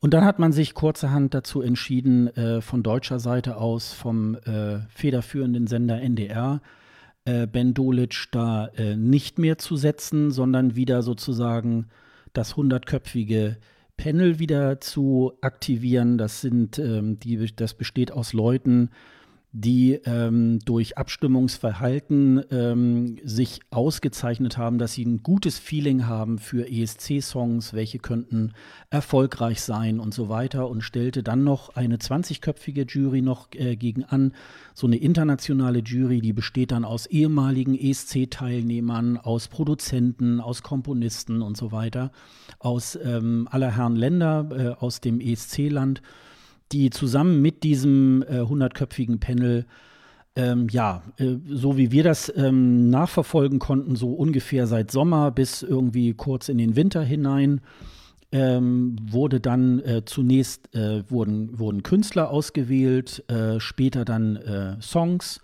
und hat das dann sozusagen miteinander gematcht und irgendwie haben dann nachher die Panels daraus ähm, ihren Sieger gekürt. Und ähm, da gab es schon, schon diverse ähm, ja, äh, Gerüchte, wer könnte es zum Beispiel sein. Ähm, und jetzt äh, wurden wir sozusagen zunächst am 6. Februar äh, darüber informiert, dass der Künstler für Deutschland ein sogenannter, ähm, äh, ein, ein ähm, Gendrik äh, Sigwart ist, ein Musical-Darsteller, der ähm, in Hamburg wohnt, der ähm, ausgebildeter Musical-Darsteller ist, der das studiert hat und der selber einen eigenen Song ähm, kreiert hat und sogar ein eigenes Musikvideo. Ähm, das wusste man so ja noch nicht. Man wusste jetzt erstmal nur diesen, äh, diesen Namen und hatte dann sozusagen so ein bisschen die Möglichkeit, so die nächsten, die darauf folgenden 14 Tage bis zu dieser Pressekonferenz, die jetzt am 25. Februar war, ähm, konnte man sich jetzt sozusagen ein Bild von dem jungen Mann machen, bis hin zu ähm, später, wir waren ja dann auch bei dieser Pressekonferenz, die wurde dann anberaumt, eine Online-Pressekonferenz. Äh, Darf ich eine Zwischenfrage an dich stellen? Ja. Wie fandst du das, dass sie diesmal ein bisschen anders vorgegangen sind? Du hast es ja eben gesagt, Ben Dolic wurde uns vorgestellt in einem Paket. Mhm. Also da hieß es ja nicht zwei Wochen vorher, okay, äh, das ist der Kerl und äh, mit dem Song kommen wir später um die Ecke. Mhm. Das haben sie ja dieses Mal anders gemacht. Ja. Sie haben uns, wie du schon gesagt hast, am 6. Februar gesagt, okay, wir haben hier einen, wir stellen ihn euch schon vor, das ist der Jendrik Sigwart und äh, wir erzählen euch schon mal ein bisschen, was das für einer ist. Aber der Song kommt erst später. hat das irgendwie, weil mit mir hat das jetzt nicht so viel gemacht, dass ich dachte, hm, ist das jetzt besser, ist das schlechter? Ich glaube, es wäre wär in dem Fall besser gewesen, also in einem Fall, in dem sie einen bekannten Namen gehabt hätten. Da wäre es ganz sicher besser gewesen, dass man schon, dass man so, so eine Art Spannung irgendwie äh, steigert und sagt, wir haben hier schon mal einen großen Namen und dass darüber schon mal wild berichtet wird. Und dann kommst du noch mal mit dem Song. In dem Fall weiß ich nicht, ob es einen Mehrwert bringt oder nicht. Zumal, da muss man vielleicht auch noch mal sagen, der 6. Februar war ein Samstag und die Meldung kam am Samstag um 10 Uhr. Jetzt ist also meine, meine eigene Lebenswirklichkeit da auch nicht so ganz drauf abgestimmt. Es kann gut sein, dass ich um die Zeit noch schlafe, wenn ich zum Beispiel am Freitagabend einen Spätdienst hatte oder auch so noch spät gearbeitet habe. Deswegen fand ich das für mich persönlich eine komische Zeit. Finde aber auch, wenn man einen Moment nachdenkt, ist es auch eine blöde Zeit für, für viele Sachen, weil man weiß ja, Online-Redaktionen sind zum Beispiel deutlich geringer besetzt an einem Wochenende. Schon gar nicht um 10 Uhr. Also fand ich das schon mal nicht so einen ganz idealen Zeitpunkt. Ich finde, das hätte, hätte man irgendwann anders machen müssen. Man weiß, man, man kommt da irgendwie besser. Natürlich ist Samstagmorgen, sind nicht so viele Schlagzeilen, die einen erschlagen. Aber ich, also für mich war der Zeitpunkt nicht so geil, fand ich. Und deswegen die Frage an dich, wie fandst du erstens den Zeitpunkt und zweitens die, die Art, dass sie es so getrennt haben, war das besser oder schlechter als im letzten Jahr? Weil für mich, ich würde es gern wissen, aber ich habe keine abschließende Meinung dazu. Nee, die habe ich, glaube ich, auch nicht, aber ich gebe dir da sicherlich recht, weil ich glaube, alles, was heute so ähm, ja, vieles geht ja auch über soziale Medien und so weiter. Und ich glaube, ähm, das ist ja immer so, das macht man eigentlich in der, in der Arbeitswoche und nicht am Wochenende. Also äh, der NDR verkündet ja eigentlich schon immer gerne Sachen am Donnerstag oder Freitag. Jetzt die Pressekonferenz war ja auch am Donnerstag und ich glaube, dass das auch tatsächlich kein, kein gut gewählter Tag war. Ich glaube, ich kann mich dran erinnern, ich glaube so diese Xavier Naidu-Geschichte, ähm, also dass es wird, war glaube ich auch an einem Samstag. Ich glaube, das sind auch manchmal so Testballons, dass sie jetzt sagen, vielleicht bei Ben Dolic war das im, im, im Paket und das hatte sich so ein bisschen versendet. Und so haben sie vielleicht gedacht, okay, wir werden jetzt den Namen bekannt geben, dann bleibt das alles so ein bisschen in Bewegung. Alle sind noch irgendwie halt am, am äh, äh, Gerüchte äh, bringen und so weiter irgendwie und, und ähm, ja, und ja, wie du schon sagst, ich glaube, wenn es ein richtiger Name wäre, dann könnte man damit aufwarten und dann würden jetzt irgendwie alle sagen, wow, dieser tolle Name oder oder so. Ich will da jetzt keinen in die, in die Waagschale äh, werfen, weil alle. Oder könnten es schon mal niedermachen und verhindern, ja, wo ja. du gerade Naidu gesagt hast. Ja, genau, genau. Also äh, ich habe da auch keine abschließende Meinung. Also insofern, äh, es haben sich natürlich ähm, Vielleicht ist das tatsächlich so ein bisschen für die Bubble gedacht, ne? weil ähm, ich glaube, sonst hat es jetzt auch nicht wirklich jemanden interessiert. Ähm, wenn das jetzt, ob das jetzt irgendwie zusammen äh, im Paket äh, mitgeteilt worden wäre oder getrennt. Und vielleicht wollte man da tatsächlich so ein bisschen ähm, die Community füttern. Also man kann ja vielleicht vorweg sagen, also äh, Gendrik hat äh, im letzten Sommer ähm, auch äh, TikTok-Videos ähm, erstellt, äh, wie er diesen, wie er dieses Musikvideo produziert hat mit, äh, mit Freunden, ich glaube auch irgendwie mit, mit Schwestern und so weiter. Äh, also alles low budget, aber eben halt auch so, um sozusagen darauf aufmerksam zu machen, dass er da irgendwas macht. Und dann hat man vielleicht darauf irgendwie so ein bisschen gesetzt, oh Mensch, der ist so Social Media affin, TikTok und der kann dann irgendwie die jungen Leute erreichen und dann kann der in den 14 Tagen da vielleicht bei TikTok noch ein bisschen, äh, noch ein bisschen was machen, weil beim NDR, wir können das eigentlich gar nicht oder so. so das ist jetzt, ist jetzt meine Interpretation. Und ähm, dass man darauf vielleicht gesetzt hat, aber ich glaube, es spielt am Ende nicht wirklich eine große Rolle, ob das jetzt äh, zusammen oder getrennt irgendwie war. Also Wüsste ich jetzt aber auch nicht. Aber ich gebe dir recht, ähm, ich hätte es auch eher an einem Donnerstag oder so bekannt gegeben. Ich glaube, da, da hätte man, äh, hätte, hätte man einen größeren Aufschlag irgendwie halt gemacht. Ne? Das, äh, das denke ich mal auch. Ja, okay, und gut, dann war das nicht nur mein Eindruck. Nee, dann, nee, nee, sorry genau. für die Unterbrechung. Nee, das ist ja, ist ja genau richtig. Hau raus. Nee, und dann, also wie gesagt, dann, äh, dann kann ich das eigentlich auch nur noch äh, sozusagen äh, abrunden, bevor wir dann noch mal so auf die einzelnen Facts noch mal eingehen. Dann äh, wurde eine Pressekonferenz am 25. Äh, Februar angekündigt äh, und auch durchgeführt. Die war dann natürlich online, weil natürlich aufgrund der Corona-bedingten Maßnahmen ähm, konnten natürlich jetzt nicht irgendwie riesige Pressevertreter eingeladen werden und ähm, wir haben uns dann da ähm, auch zu angemeldet und haben uns in den, in den Livestream reingehängt. Und äh, es ging dann eine Stunde lang. Äh, da wurde so ein bisschen äh, Gendrik vorgestellt. Dann natürlich auch das Musikvideo und den Song. Und am Ende, da gab es, glaube ich, das war eine gute halbe Stunde, wo dann ähm, die Medienvertreter dann auch noch Fragen stellen konnten. Äh, Alina Stiegler hat das Ganze moderiert. Ähm, Thomas Schreiber war dabei, ähm, Unterhaltungschef vom NDR, ARD, äh, und ARD-Teamchef für den ESC, um da irgendwie dann auch die, die Titel alle nochmal äh, aufzulisten. Und Alexandra Wolfslass, die ja jetzt seit letztem Jahr Head of Delegation Germany ist, die sozusagen die Delegation anführt und äh, all diese organisatorischen Dinge auch mitverantwortet rund um die deutsche Teilnahme beim ESC. Ähm, ja, und dann äh, ist er uns vorgestellt worden und äh, ich habe in unserem, äh, ich habe in unserem äh, äh, Dokument nochmal Meinung, Meinung, Meinung nochmal geschrieben. Da können wir jetzt dann nochmal, wir haben noch ein paar, ich kann vielleicht nochmal vorlesen, äh, Dunderklumpen hat uns nochmal auf unsere Mitteilung, ähm, dass Jendrik ja unser Teilnehmer ist, sie hat dann nochmal geschrieben, ich weiß nie, ob ich die Leute nicht kenne, weil ich sowieso von der deutschen Musikszene wenig Ahnung habe oder weil es tatsächlich jemand Neues ist oder weil ich kaum lineares Fernsehen schaue. Meine erste Reaktion war, wie so oft bei sowas, wer? Ich bin gespannt auf den Song. Und, Aber äh, ohne Quatsch, wenn ich da mal kurz auch wieder einhaken darf. Ja. Das geht mir tatsächlich auch öfter mal so. Und das, Mhm. obwohl ich ja mit Musik viel zu tun habe oder so. Aber ich gucke mir ja diese es gibt ja so eine Fülle, Hülle und Fülle an Castingshows.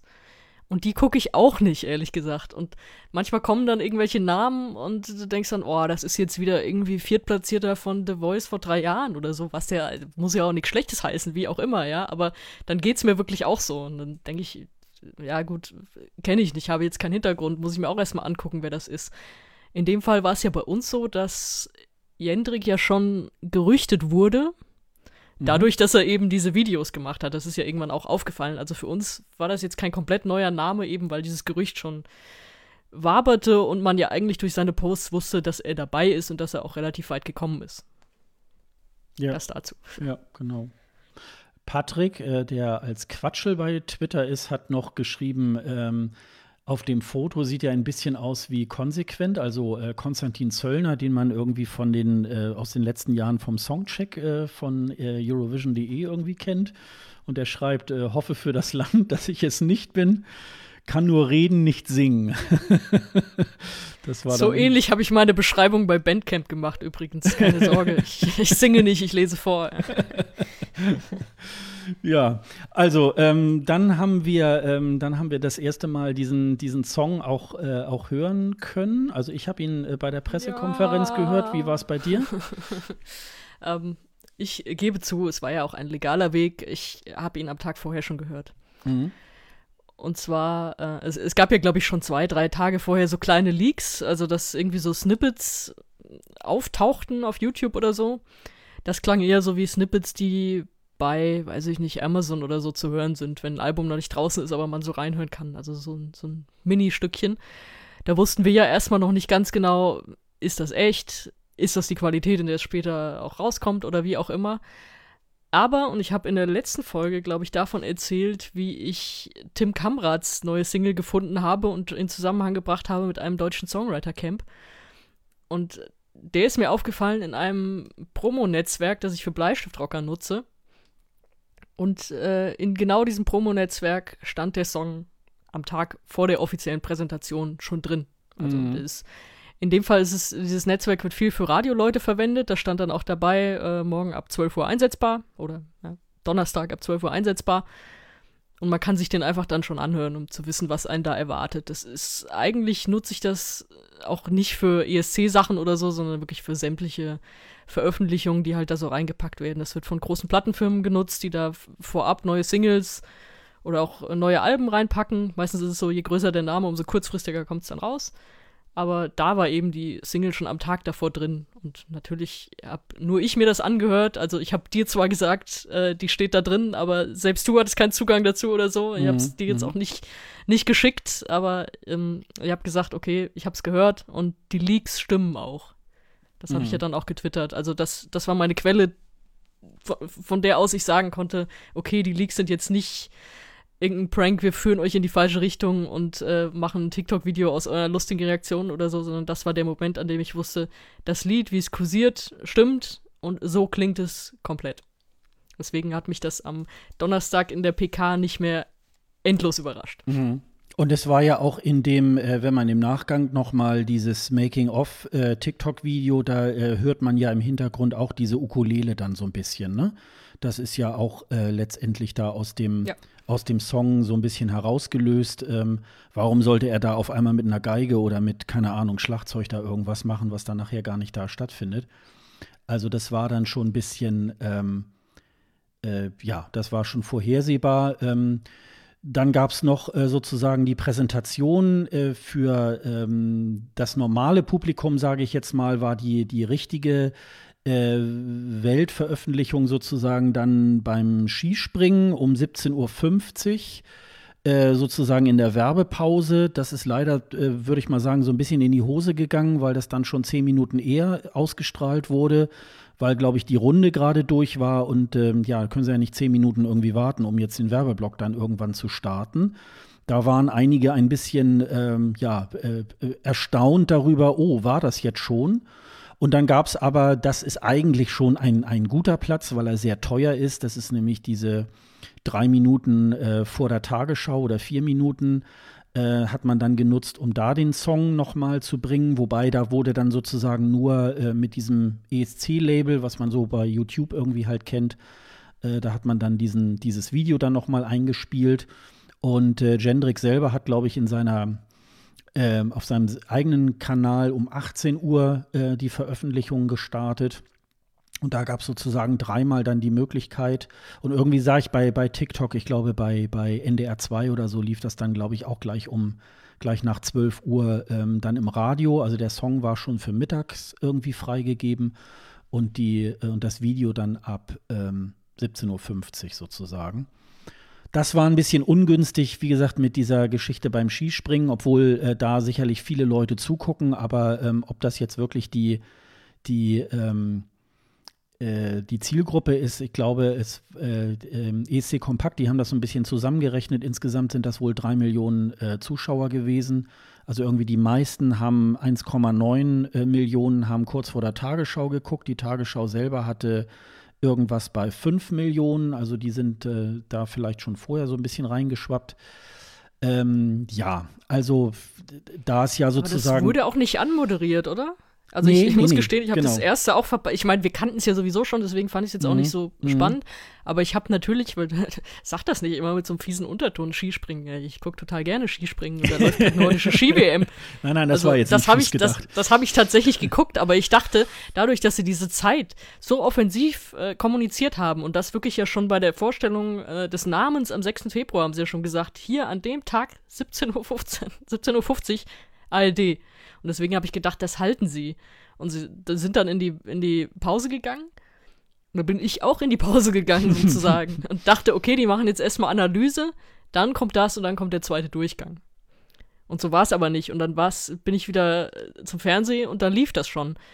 Und dann habe ich mir gedacht, kam das jetzt, also ich hätte mir eine irgendeine Art von Anmoderation gewünscht und die gab es ja scheinbar dann nicht, oder? Weil dann, dann kommt das so ein bisschen aus der kalten Hose, wenn du jetzt äh, als als normaler Mensch, der sich nicht tiefgehend mit so ESC-Themen beschäftigst, dem musst du doch mal kurz sagen, hier, das ist unser, äh, unser ESC-Kandidat und das Lied ist jetzt raus, es haben so und so die Leute ausgewählt, das Finale ist dann und dann hier in der ARD.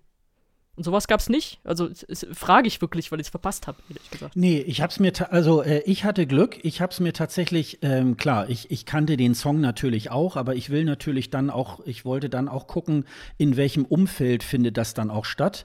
Und hatte mir tatsächlich irgendwie äh, um um, äh, ja, du weißt ja, ich setze mich ja auch 40 Minuten vor der Pressekonferenz schon an Schreibtisch. Das, ist, das ist, sollte man nicht tun. Da, da, merkt jeder, dass du, dass du kein ausgebildeter Journalist bist. Vielleicht kann ich dazu mal ganz kurz, jetzt, ich muss schon wieder ablenken, aber ich hatte, ich hatte ein lustiges NDR-Erlebnis, das war 2016. Da hatte ich einen äh, Einzelinterview-Termin damals mit Jamie Lee und das war im Hotel der Deutschen. Und da hatte ich irgendwie so ein, hatte halt eine Zeit genannt bekommen und äh, kommen Sie dann und dann.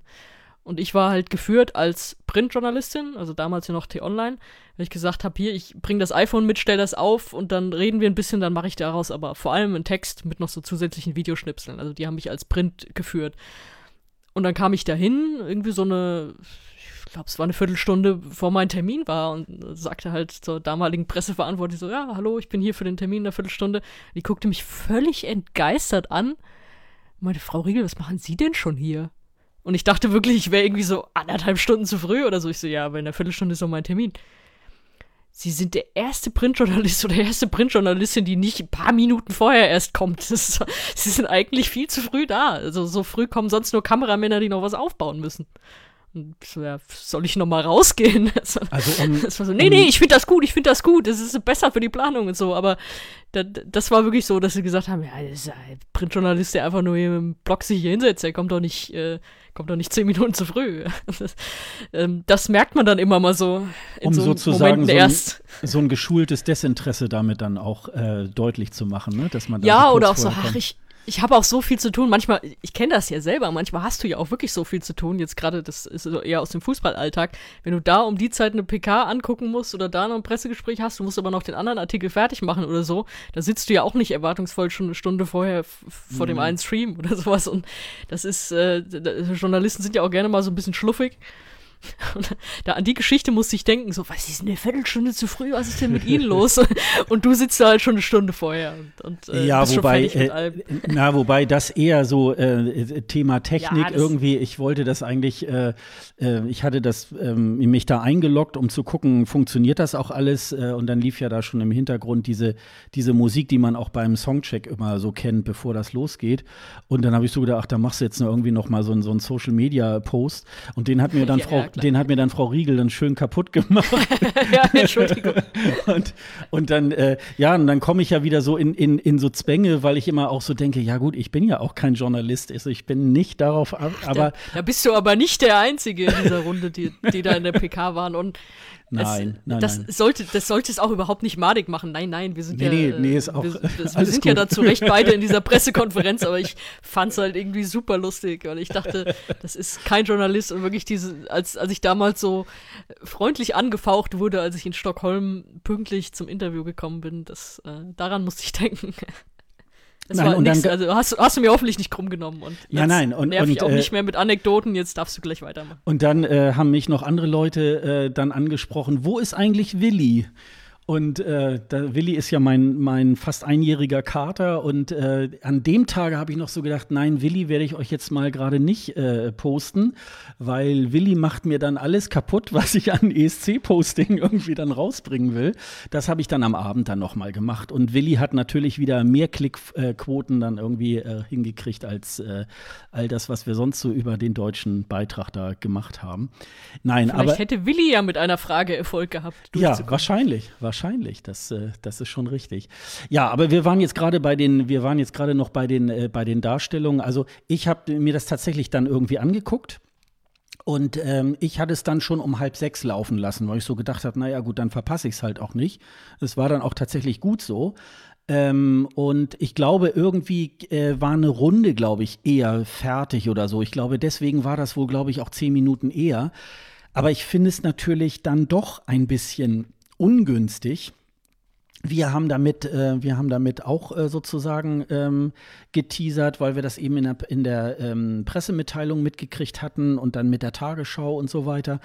Und so zehn Minuten eher, das ist schon, finde ich, eine Hausnummer. Also wenn das dann um 17.59 Uhr schon veröffentlicht worden wäre, okay, das kann man dann noch äh, verknusen. Aber das war halt dieser normale Werbeblock. Ich glaube, dann, äh, dann, dann wurde noch mal Interview geführt. Und dann gab es nochmal einen Werbeblock. Also ähm, das war irgendwie so ein bisschen. Und wie gesagt, was ich, äh, was ich glaube auch, äh, was Leute verwirrt hat, die das, ähm, die sich da jetzt so überhaupt nicht mit auskennen, die haben sich jetzt, glaube ich, auch gefragt, was soll jetzt dieser Videoclip? Also ich Ja, glaube. ne? ist man ja von der ARD auch nicht gewohnt, dass da auf einmal so ein dreiminütiges Lied, also dass die Ja. auf einmal so auf Ja, MTV aus den 90ern machen. ja, also Äh, irgendwie. ich, fand, ich fand das ziemlich katastrophal mit, äh, mit zehn Minuten vorher. Vor allem, wie du sagst, es war jetzt auch die Abläufe bei der Sportschau, natürlich, beim Skispringen ist immer völlig unwegbar. Das ist ja, kennt man ja. Also wer, wer schon mal Skispringen geguckt hat, weiß dann, Bedingungen kann länger dauern, kann auch irgendwie schneller alles äh, durchgeführt werden, damit sie nicht in schlechte Bedingungen kommen, wie auch immer. Aber wenn du eine Zeit so offensiv versprichst, weil du kannst ja auch sagen, und die werden, äh, Skispringen war ja auch schon länger geplant, also diese, diese WM steht schon ewig fest und dass es übertragen wird ja auch, dass sie sagen, ähm, die Premiere findet statt äh, zwischen dem ersten und zweiten Durchgang äh, Skisprung-WM an dem und dem Tag, ungefähr um so und so viel Uhr.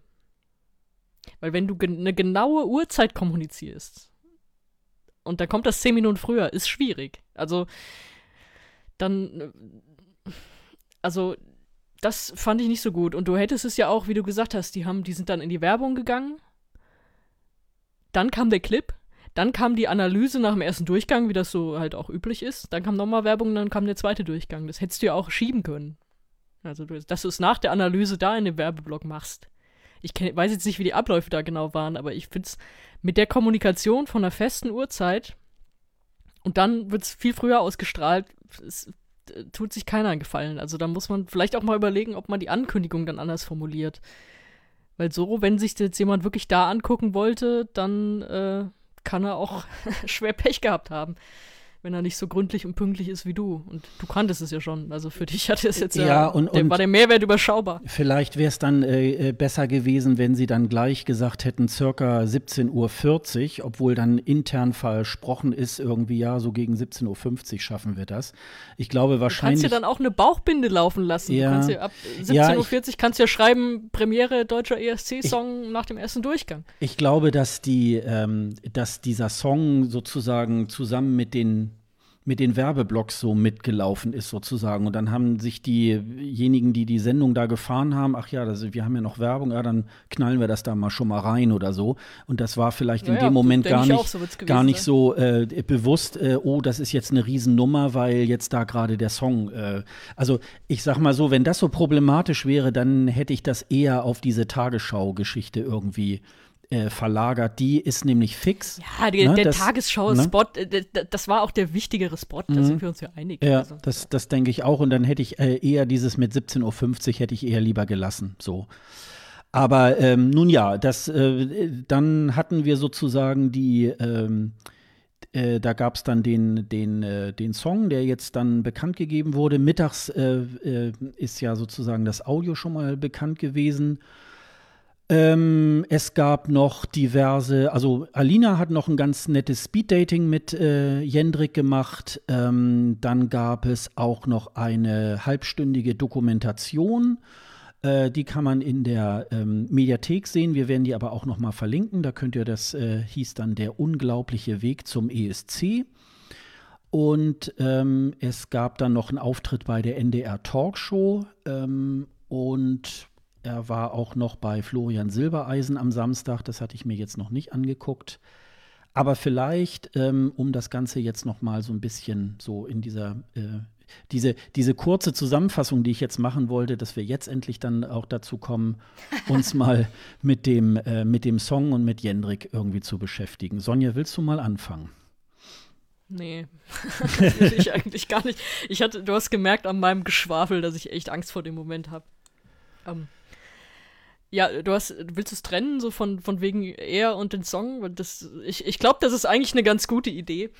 Sag mal, was dir Weil, ähm, jetzt so letztendlich, äh, jetzt sind wir so nach ein paar Tagen, äh, sind wir jetzt schlauer und äh, man konnte jetzt einige Dinge auch vielleicht mal lesen und so weiter und vielleicht äh, in diesem ganzen Lichte, was dir dazu am besten, was dir da jetzt dazu einfällt. Also ich glaube nicht, dass ich irgendwas lesen muss, um meine Meinung zu dem Song zu bilden. Ich, äh, um das mal kurz vorab wegzuschicken hier, äh, ich finde den schrecklich. Ich finde den ganz, ganz furchtbar, diesen Song. Und wenn du aber sagst, äh, trennen, ist in dem Fall eigentlich eine ganz gute Idee, weil er als Typ ist ja schon spannend.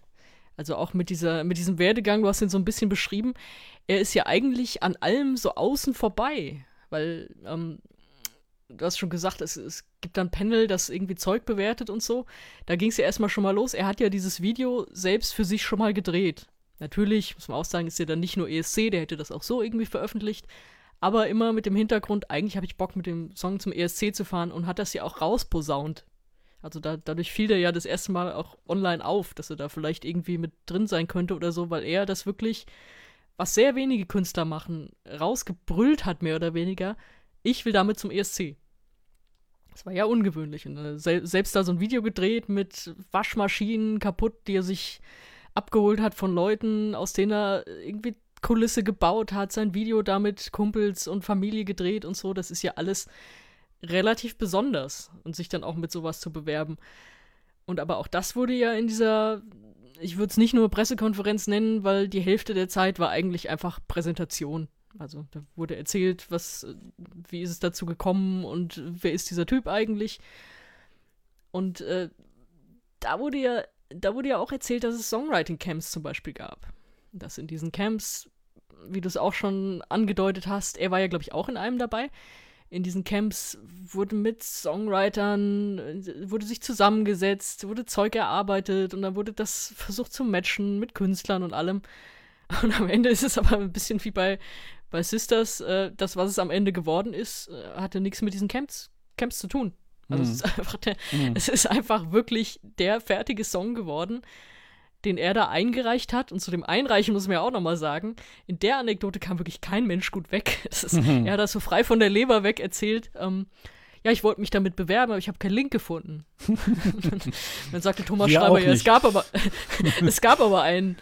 Und da dachte ich mir, okay, Jendrik, da kommst du jetzt nicht so gut weg, wenn du so viel Bock darauf hast, aber es nicht schaffst, irgendwie einen Link zu finden oder dir irgendwie einen Kontakt herzustellen. Und der NDR kommt auch nicht so gut dabei weg. er sagt, ähm, ja, wir suchen immer spannende Künstler, aber ähm, wenn Künstler jetzt selber so richtig Bock haben und was fertig produziertes einsenden wollen, wissen sie nicht, wohin damit. Mhm. Das, ist, das, das wird jetzt immer so romantisch erzählt, aber ich finde, das äh, die Geschichte schmeichelt keinem von euch, habe ich mir mhm. so gedacht. Mhm. Und aber, ähm, ja, man muss es ja wirklich in Deutschland dummerweise noch betonen, dass es gut ist, jemanden zu haben, der da richtig Bock drauf hat. Eben ja. aus unserer ja. Historie, dass wir viele Vorentscheids bei uns hatten, die halt einfach so Promo-Events waren, wo die Plattenfirma gesagt hat, ja, schicken wir mal jemand hin, das ist, äh, haben nicht oft die Möglichkeit, in irgendwie einer ARD-Abendsendung unsere Songs und, und, unsere Bands so zu platzieren. Ähm, dass da jemand kommt, der wirklich von Anfang an im Sommer schreibt mit, ich will zum ESC und ich habe einen Song dafür gemacht und jetzt mache ich noch ein Video und sich da wirklich reinhängt ohne Ende das ist geil. Also das ist jetzt auch alles, was ich zum äh, Song sagen werde, das ist jetzt nicht ironisch gemeint. Mhm. mhm. Das meine ich wirklich komplett ernst. Und um jetzt die Brücke zu schlagen vom Typ Jendrik zum Song, ähm, ich, wir hatten uns natürlich auch so ein bisschen drüber unterhalten über WhatsApp, als der Song rauskam. Und du hast geschrieben, yeah, boah, die vielen yeah, Tempowechsel. Yeah, und da habe ich geschrieben, ich finde, der ganze Typ ist ein einziger Tempowechsel. was ja super sympathisch ist, aber auch so, so ein bisschen anstrengend. Und das anstrengend habe ich gemerkt, als ich bei der Pressekonferenz versucht habe mitzuschreiben. Ich habe ja dann für Bleistiftrocker so die wichtigsten Aussagen von ihm halt dann so dokumentiert in äh, so gut es ging wörtlicher Form. Und manchmal redet er schnell, manchmal denkt er auch noch mal schneller, als dass er redet. Und man schreibt mit und dann bricht das im Satz wieder ab. Und äh, wie war jetzt noch mal der Anfang und alles. Ähm, das ist schon gar nicht so einfach. Also er, ähm, positiv ausgedrückt, er sprudelt da ja richtig mit, mit allem, was er tut. Ähm, ja, und der Song sprudelt irgendwie auch, aber der sprudelt mir viel zu viel. du hast schon gesagt, I Don't Feel Hate ist der Titel, ist eigentlich auch der Claim und ist auch mehr oder weniger alles, was man im Song versteht. Also I don't feel hate, I just feel sorry. Und alles, was dann kommt, ist zu schnell gesungen, finde ich. Und äh, die Message ist ja gut. Ich weiß nicht, ob ich sie so stützen kann oder ob ich da so mitfühlen kann. Weil wenn Leute dich wirklich richtig kacke angehen, und er hat ja auch in der PK gesagt, es geht ihm um also Meinung ist okay, du findest mich jetzt nicht gut, du findest, ich bin zu anstrengend, weil ich so schnell rede, völlig okay. Aber er hat ja dann Sachen angesprochen wie äh, Rassismus oder äh, Homophobie. Was ich übrigens, ich würde übrigens nicht Homophobie sagen, sondern Queerfeindlichkeit, das nur in, in der Begrifflichkeit, aber okay. Man weiß ja, weiß ja, worauf er hinaus will. Und ja, es. Äh, also ich kann mich davon nicht freimachen, manchmal so Leute auch einfach nur zu hassen. Also die einen so angehen und nicht zu sagen, ach, eigentlich habe ich Mitleid für dich, weil du so, weil du so traurig bist. Nein, du bist gefährlich. Du musst, also, du musst jetzt nicht auf irgendeiner fiesen Ebene, aber du musst doch irgendwie bekämpft werden und das, wofür du gerade stehen willst. Und da muss man dagegen vorgehen. Und deswegen finde ich, es klingt sehr chillig.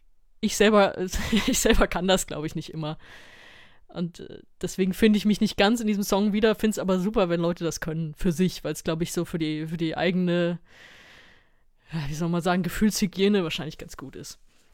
Und aber es, es stört mich, dass man von dieser Message nicht viel mitkriegt, weil es zu schnell ist. Dann auch sagt, ja, du kannst jetzt so mir den Mittelfinger zeigen, ich werde ihn dir nicht zeigen und so. Das ist aber alles, äh, das, sinkt ja auf einer Geschwindigkeit die es nicht möglich macht, das rauszuhören. Und das finde ich schade. Schade um diese Message. Und wie schon gesagt, diese Tempowechsel, dass, dass es dann immer so hin und her geht und so, das ist mir alles viel zu anstrengend. Das ist für mich, war mein erstes Gefühl, was wahrscheinlich sogar passt, dass es einfach TikTok vertont. Also dieses schnelle und ich habe nur wenig Zeit, das zu erzählen und ich will aber was ganz Lustiges machen und das zeige ich euch jetzt ganz schnell und dann zeige ich euch noch das andere und hier und fertig und äh, was haltet ihr von der Message? Und äh, was? ich habe hab echt überlegt, ob das bei mir eine Alterserscheinung ist, dass ich sage, ich finde das nicht so dolle, ehrlich gesagt. Und dann hat das bei mir auch so, bei mir ist der, der, der Salvatore Sobral so ein bisschen äh, in den Hinterkopf gekommen. Also auch eine streitbare Figur natürlich, mit dem, was er so über den ESC ablässt. Aber der ja sagte, der ja so gegen Fastfood-Musik gewettert hat. Und da muss ich sagen, I Don't Feel Hate fällt für mich persönlich in Fastfood-Musik. Das kann ich sogar auch begründen, vor allem damit, dass es so mit dem Refrain ja einsteigt. Also es ballert dir das so entgegen. Und ich weiß nicht, wie viel Radio du noch hörst oder die Hörer da draußen, aber es gibt ja so dieses, was man, was ich immer furchtbar finde, dass Radiosender manchmal, bevor sie Lieder spielen, den Refrain vorne dran schneiden, damit die Leute dranbleiben. Also weil, weil sie wissen, dass die Aufmerksamkeit der Leute so kurz wird, dass sie vielleicht diesen Songaufbau gar nicht sich so lange anhören, bis, bis dieses, das, was sie einfängt, dieser Refrain dann wirklich kommt. Das ist ja, da baut ja dieser Aufbau jetzt entgegen. Das ist ja einfach auch Generation, was läuft auf Spotify gut. Das, was dich so richtig direkt in den ersten Sekunden reinholt, weil vielleicht hörst du gar nicht länger. Und dann eben noch, also das stört mich wirklich, muss ich sagen, in meiner Hörgewohnheit, ist diese Radioansage, die er kurz vor Schluss drin hat. Also an der Stelle, an der andere Songs oder die Art von Songs, die ich gut finde, nochmal so richtig abheben und nochmal äh, richtig draufhauen. Da kann man jetzt sagen, das ist so langweilig Klischee-ESC und du sagst, da kommt jetzt nochmal ein Tonartwechsel oder sowas. Aber ich habe da immer noch Duncan zum Beispiel im Ohr, der ja kurz vor Schluss nochmal so richtig ausbricht und hochgeht und dann gab es dieses Visuelle noch dazu. Ich krieg da nach zwei Jahren immer noch Gänsehaut, wenn ich das sehe und höre. Und an ziemlich exakt dieser Stelle im Lied kommt bei Jendrik einfach nur, meine Damen und Herren, das war's mit I Don't Feel Hate. Ich wünsche Ihnen noch ein derbe nices Leben. Und denkst so, Alter, was, was, was ist das? Ja, also das, ähm, das tut mir wirklich weh, wenn ich das irgendwie höre. Und ja, dann habe ich noch äh, zwei Fragen hätte ich noch, die wir wahrscheinlich auch nicht beantworten können an, an den Auswahlprozess. Du hast ihn eben beschrieben mit zwei Jurys. Einmal dieses Panel aus äh, Leuten, die irgendwie gecastet wurden über ESC-Expertise und so weiter glaube ich, auch die, die ja auch letztes Jahr schon im Einsatz waren, also bei, bei Ben Dolic dann auch. Ähm, und ich glaube, diese internationale es gab, ähm, Jury. Es gab vor dem Finale, glaube ich, 2019. Oder ja, wie war genau, das? Genau, vor dem Casting sozusagen. Genau, ja. da, gab, da konnte man ganz kurzzeitig sich anmelden und äh, den, ähm, den Verlauf, die Platzierung voraussagen. Und wer da am nächsten dran war, den hat man wohl dann, die hat man wohl angesprochen für das Panel. Das war wohl Ja. so die, die, äh, die Vorgabe. Und dann hat man 2020 hat man die Leute noch mal wieder angeschrieben, hast du nicht Bock irgendwie das noch mal zu machen oder so. Das wird wohl dann Ja, so also es waren so in, war das dasselbe Casting auf Mhm, jeden Fall. mhm. Und ich habe mich so ein bisschen gefragt, wie, wie kriegt das eigentlich diese Jury? Weil Thomas Schreiber hat ja, korrigier mich, wenn ich das nicht mehr ganz im Kopf habe, hat gesagt, es gab irgendwie über 300 Songs oder so und war das so, dass bei der Jury so um die 160 gelandet sind, oder? Hat er das so? Ja, irgendwie. Ich meine, er hat da noch so eine Zahl gesagt. Also auf jeden Fall eine sehr hohe Zahl. Bei der ich mir dann gedacht habe, hören die sich 160 Songs komplett an oder kriegen die vielleicht nur Snippets? Weil wenn die nur Snippets kriegen oder also kriegen nur irgendeinen Auszug, dann ist natürlich, dann ist das komplett catchy. Also wenn du sagst, kriegst du irgendwie diese diese 20, 30 Sekunden da mit dem Refrain und der Ukulele, das zieht dich natürlich sofort rein. Und das zieht dich vielleicht noch viel mehr rein, als wenn du irgendwie einen, einen Popsong mit so, einem, mit so einem Aufbau irgendwie hast, den du gar nicht nachvollziehen kannst. Das war das eine. Das andere war, die können sich ja unmöglich alle mit einem Musikvideo beworben haben. Also dann wäre das ja ein völliger Rich Kids Wettbewerb am Ende. Also wer kann irgendwie das geilste Musikvideo einreichen? Also wurde dann nur der Song von, von Jendrik bewertet oder auch schon das Video mit, weil das, das ist ja, haben wir gesagt, das ist ja total geil, aber halt ungewöhnlich, dass er sich mit einem fertigen Musikvideo da bewirbt. Das sind so die Fragen, die ich mich da in dem Auswahlprozess gestellt habe, äh, die noch so ein bisschen offen sind, wo ich mich auch mal irgendwie freuen würde, wenn das mal beantwortet werden würde, gerne vom, vom NDR, wie das so gelaufen ist. Also, das, das jetzt, also so, ja, fast ohne Tendenz. Also, weil ich könnte schon verstehen, dass sich dann so ein für mich Fastfood-Lied durchsetzt gegen andere Songs, die halt mehr vom Aufbau oder so kommen. Wenn du sagst, die kriegen halt nur Snippets oder weiß ich nicht, die kriegen halt 160 Songs und haben dafür einen Tag Zeit, dann kannst du die nicht alle durchhören oder wie auch immer. Da würde mich der Ablauf ein bisschen mehr interessieren, weil ich mir gerne herleiten würde, wie dieser Song, ja, und jetzt kommt doch wieder Meinung, wie dieser Song besser sein kann als 160 andere Songs. Weil was sind das denn für 160 andere Songs? Also in, in meiner Musikwahrnehmung kriege ich das schwer zusammen, dass das der beste von 160 Songs sein soll. Und das zweite, und dann bin ich gleich wirklich fertig und dann darfst du die Gegenrede starten. Es wird ja jetzt immer so gesagt, ja gut, das ist wenigstens was, was polarisiert.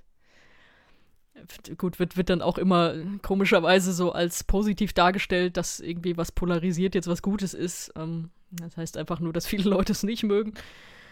Aber es wurde ja kommuniziert, das Ergebnis sei so eindeutig gewesen. Und hatte, hatte Schreiber, glaube ich, auch im. Das war, glaube ich, das erste Kompakt-Interview. 11, noch was von zwölf möglichen Punkten durch alle Jurymitglieder durch als Mittelwert. Und das ist für mich das Gegenteil von Polarisieren.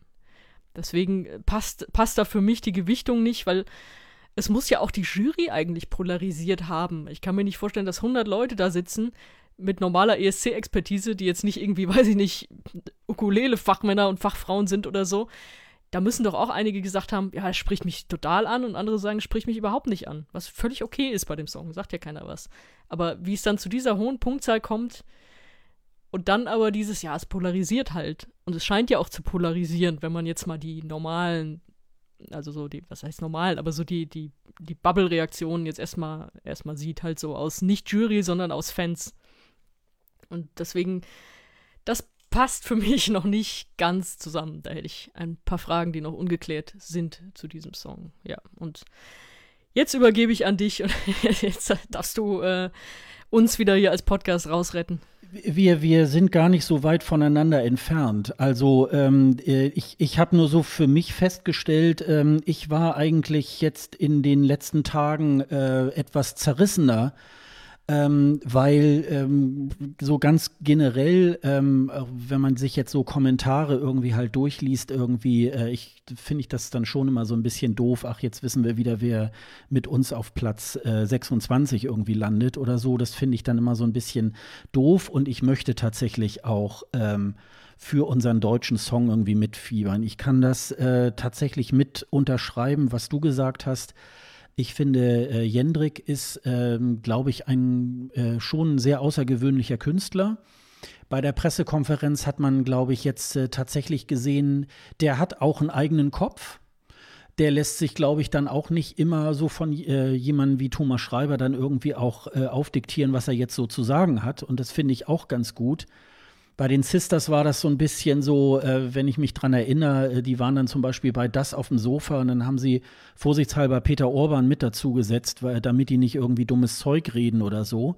Und die sind ja da auch so ein bisschen eher draufgepropft worden.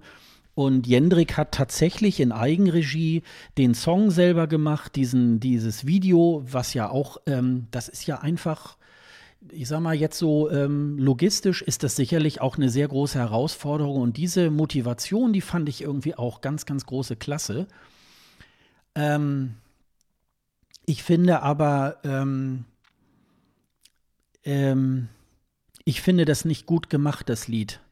Äh, es sind, du sagtest ja auch schon, ich hatte, wir hatten ja auch drüber geschrieben, äh, da sind mir zu viele Tempowechsel ähm, es ist mir tatsächlich zu unruhig. Dann habe ich jetzt irgendwie, ich falle ja nächstes Jahr auch aus der werberelevanten Zielgruppe ja raus.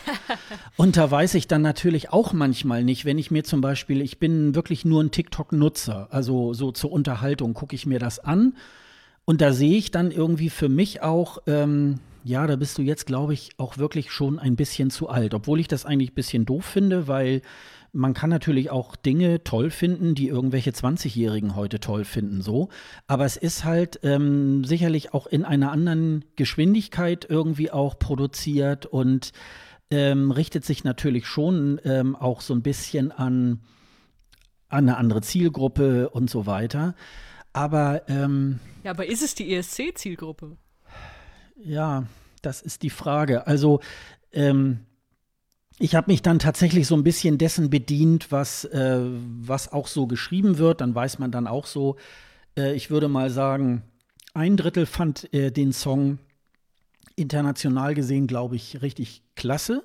Und zwei Drittel fand ihn ähm, äh, scheiße und geht gar nicht und so weiter. Und dann kann man ja immer so sagen, okay, die negativen Kommentare äh, überwiegen natürlich immer sehr stark. Dann kann man vielleicht sagen, von diesen negativen nimmt man die Hälfte davon weg und dann ist es wieder 50-50. Und ich glaube aber eher mit einem Überhang zu nicht so toll.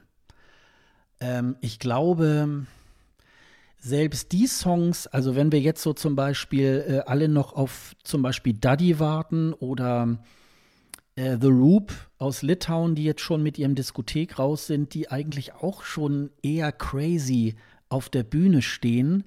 Aber das hat eine gewisse Klasse, sage ich jetzt mal.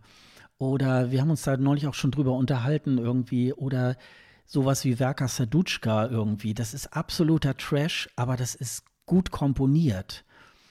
Und ich glaube, vielleicht wäre es nicht schlecht gewesen im Vorfeld, hätte man den Song ähm, tatsächlich noch mal irgendwie mit äh, professionellen Komponisten irgendwie vielleicht, also nicht jetzt irgendwie so gerade gebogen, aber man hätte das vielleicht ein bisschen ähm, ein bisschen griffiger ähm, äh, komponiert. Aber dieses, ähm, auch diese, diese Bläser, die dann dazwischen kommen, ähm, und, und äh, dann sind wir plötzlich wieder irgendwo in den 40er Jahren, irgendwie mit dem Steppen und es ist irgendwie, ich, es, äh, also was ich honoriere, ist irgendwie, dass man sagt, okay, man, man schickt da irgendwas mit einer guten Laune hin. Das hat auch noch ähm, eine Message, auch bei der Pressekonferenz, als es dann um die Message ging, dann wurde er auch wirklich sehr ernst und äh, äh hat das aber auch sehr ähm, äh, überzeugend vorgetragen, dass es nicht nur einfach so ein, so ein Marketing-Sprech ist, sondern dass er sagt, irgendwie, das sind irgendwie sechs solcher Botschaften gegen Hate Speech und so, gegen Hass und so weiter, die er da irgendwie verarbeitet und äh, das und das und das ist ihm wichtig. Und da wurde er auch sehr ernst und das war auch sehr überzeugend. Das, ähm, das hat mir sehr gut gefallen. Was mir noch dabei, ähm, dabei so einfällt, da kommen wir nachher ja noch mal ganz kurz dazu, aber es wird wohl tendenziell äh, so sein, dass vielleicht sogar auch die Medienvertreter vor Ort nicht da sein werden. Das heißt, so diese lustigen Interviews mit der Ukulele oder ähm, irgendwie in der Pressekonferenz dann in Rotterdam, äh, wo er dann irgendwelche lustigen Späßchen macht, mit ähm, den dortigen Journalisten so ein bisschen lustig auch in Interaktion treten, das wird ja alles nicht da sein höchstwahrscheinlich. Und ich glaube, das kann vielleicht auch ähm, ein Manko sein, dass man nicht in der Lage sein wird, in dieser, ähm, in dieser Eurovisionswoche, bevor das dann da im Finale losgeht, dass man das wirklich auch gut transportieren kann. Also da reichen ja. Oder die Pre-Partys schon, ne? Ja, genau. Die Pre-Partys fallen aus. Weiß nicht, ob es jetzt noch irgendwie. Äh, Madrid hat ja letztes Jahr noch mal äh, das als als Videogeschichte äh, gemacht. Aber es ist ja nicht das Gleiche wie vor Publikum. Und ich glaube, diese dieser Song, der lebt so ein bisschen mit der Interaktion eines lebendigen Publikums. Und das wird ja nicht da sein. Ähm, und das finde ich ähm, alles ein bisschen schwierig. Manche haben geschrieben, ähm, ja, also nach dem dritten, vierten Mal, jetzt hat es mir, jetzt hat es sich verfangen. Man hat ja manchmal, das kennt man ja, wenn man so vor Ort beim ESC ist, dann kriegt man ja plötzlich so Ohrwürmer von so Liedern, wo man vorher gesagt hätte, oh Gott, das ist ja furchtbar. Und ich glaube, da. Das hat er doch auch selber geschrieben. Das, das fand ich noch schlimmer. Ja, ja. Ich weiß schon, worauf du hinaus willst. Ey. Ja, und das, äh, genau, und das, und ähm, ja, und das, äh, wenn dann einige Leute sagen, so, ja, nach dem dritten, vierten Mal, jetzt finde ich es klasse, da ist es leider dann zu spät. Es wird nur das Finale Finale geben, wo er dann auftreten wird. Ähm, die ESC-Bubble kennt den Song natürlich jetzt und äh, kann das rauf und runter spielen oder hat es in irgendwelchen Spotify-Playlists. Aber ich glaube an der Stelle, gut gemacht ist, äh, gut gemeint ist nicht immer gut gemacht und das ist, glaube ich, an der Stelle auch so ich persönlich, äh, ich finde es sehr schade, dass wir uns hier heute nicht hinstellen können und wow und wie toll und äh, super lustiges Lied, weil ähm, Jendrik ist, glaube ich, ähm, tatsächlich wirklich ein äh, sehr passabler ähm, äh, Künstler, der uns jetzt vertreten wird. So einen, außer vielleicht bei Michael Schulte, hatten wir lange nicht mehr. Ähm, das finde ich auch.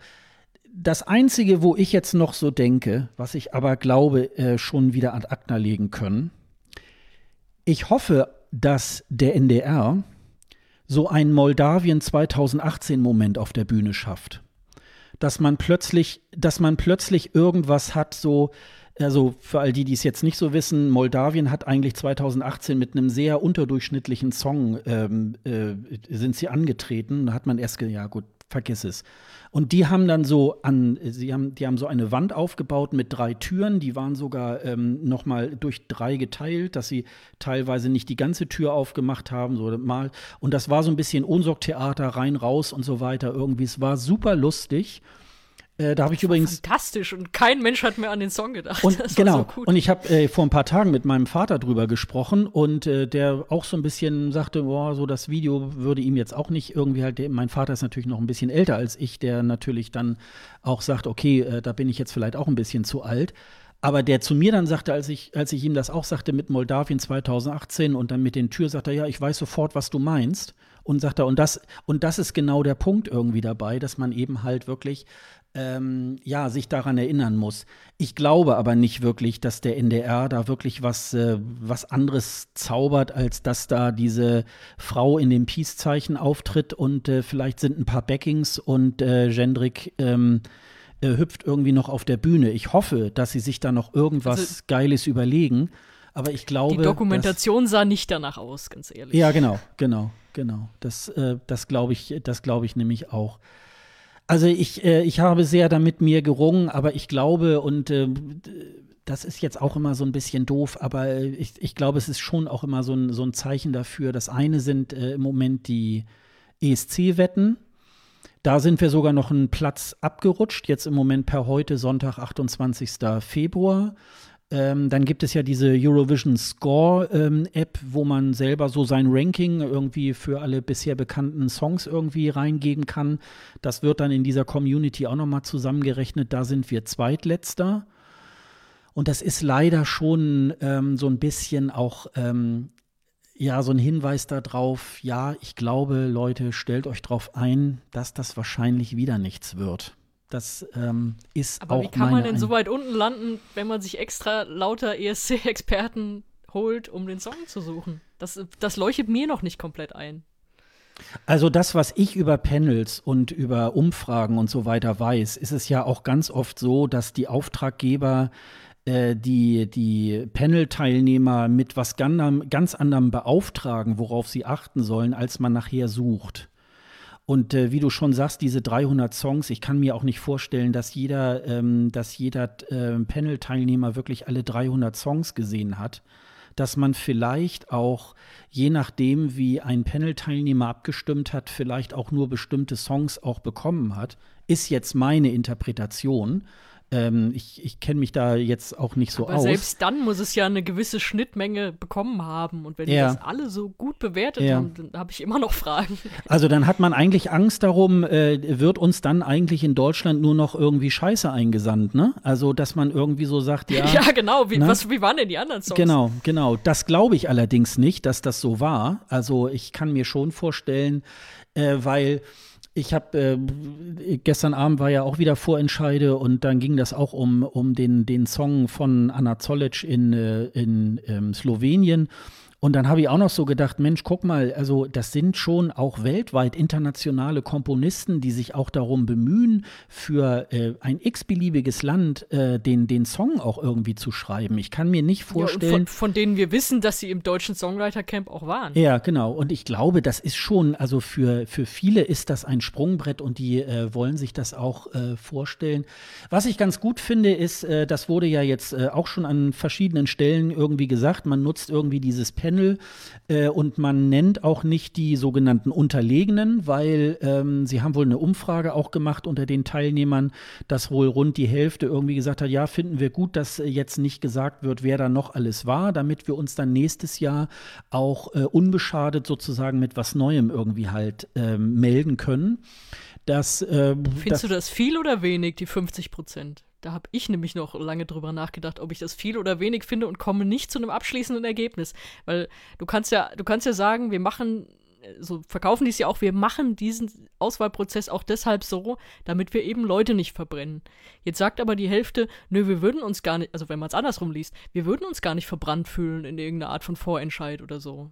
Und der Rest ähm, von den anderen 50 Prozent, die würden vielleicht auch noch überlegen, ja, wenn wir die Chance hätten, irgendwie im, im Fernsehen in irgendeiner Art von Vorentscheid, wir kommen ja gleich noch zu welchen, die wirklich so öffentlich durchgeführt wurden, aufzutreten, würden die vielleicht auch erstmal nicht Nein sagen und würden sagen, wenn wir einen st starken Song haben, dann gehen wir damit rein. Und wenn du einen starken Song hast und du wirst vielleicht trotzdem nicht erster, kannst du erhobenen Hauptes da rausgehen und sagen, aber den haben trotzdem auch viele gemocht und jetzt habe ich vielleicht noch mal einen, an den ich glaube und dann komme ich wieder. Also ich weiß gar nicht, ob ich jetzt 50% so eine krasse Zahl finde, um zu sagen, das muss zwingend weiterhin so gemacht werden. Ja, aber ich glaube, dass die, ähm, dass das Klima, in dem hier in Deutschland irgendwie halt nach dem ESC-Song gesucht wird, glaube ich, immer noch nicht so toll ist, sage ich jetzt mal. Ja, dann Das- änder es doch. Dass man, ja, ja, und ich glaube, das ist ein langer Weg und äh, ich glaube, das lässt sich nicht von einem aufs, aufs andere Jahr irgendwie verändern und dass sie vielleicht sagen, okay, wenn jetzt vielleicht nur noch 20 Prozent das sagen, dann würden wir das vielleicht auch äh, bekannt geben, wobei auf der anderen Seite, es ist halt eine interne Auswahl. Es heißt ja nicht, dass du es heißt ja nicht, dass du es aus einer internen Auswahl heraus bekannt geben musst, aber sie haben ja unter anderem deswegen auch die Vorentscheide abgeschafft erstmal. Also das heißt ja nicht, dass jetzt sag mir, wer da alles dabei war und wer alles verloren hat. Nein, um Gottes Willen nicht in dieser Art von Auswahl.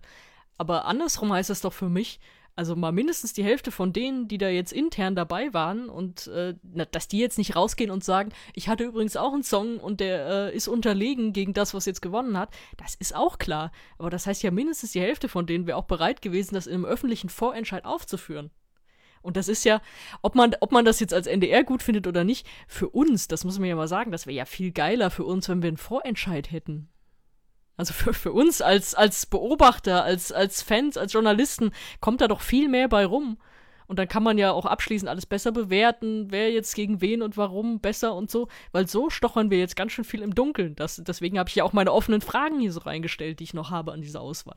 Ja, aber ich, ich glaube ähm, tatsächlich, Sie haben jetzt den Vorentscheid auch äh, gecancelt, weil Sie auch sozusagen den, ähm, dem ARD-Zuschauer und der ARD-Zuschauerin da, glaube ich, ein bisschen misstrauen.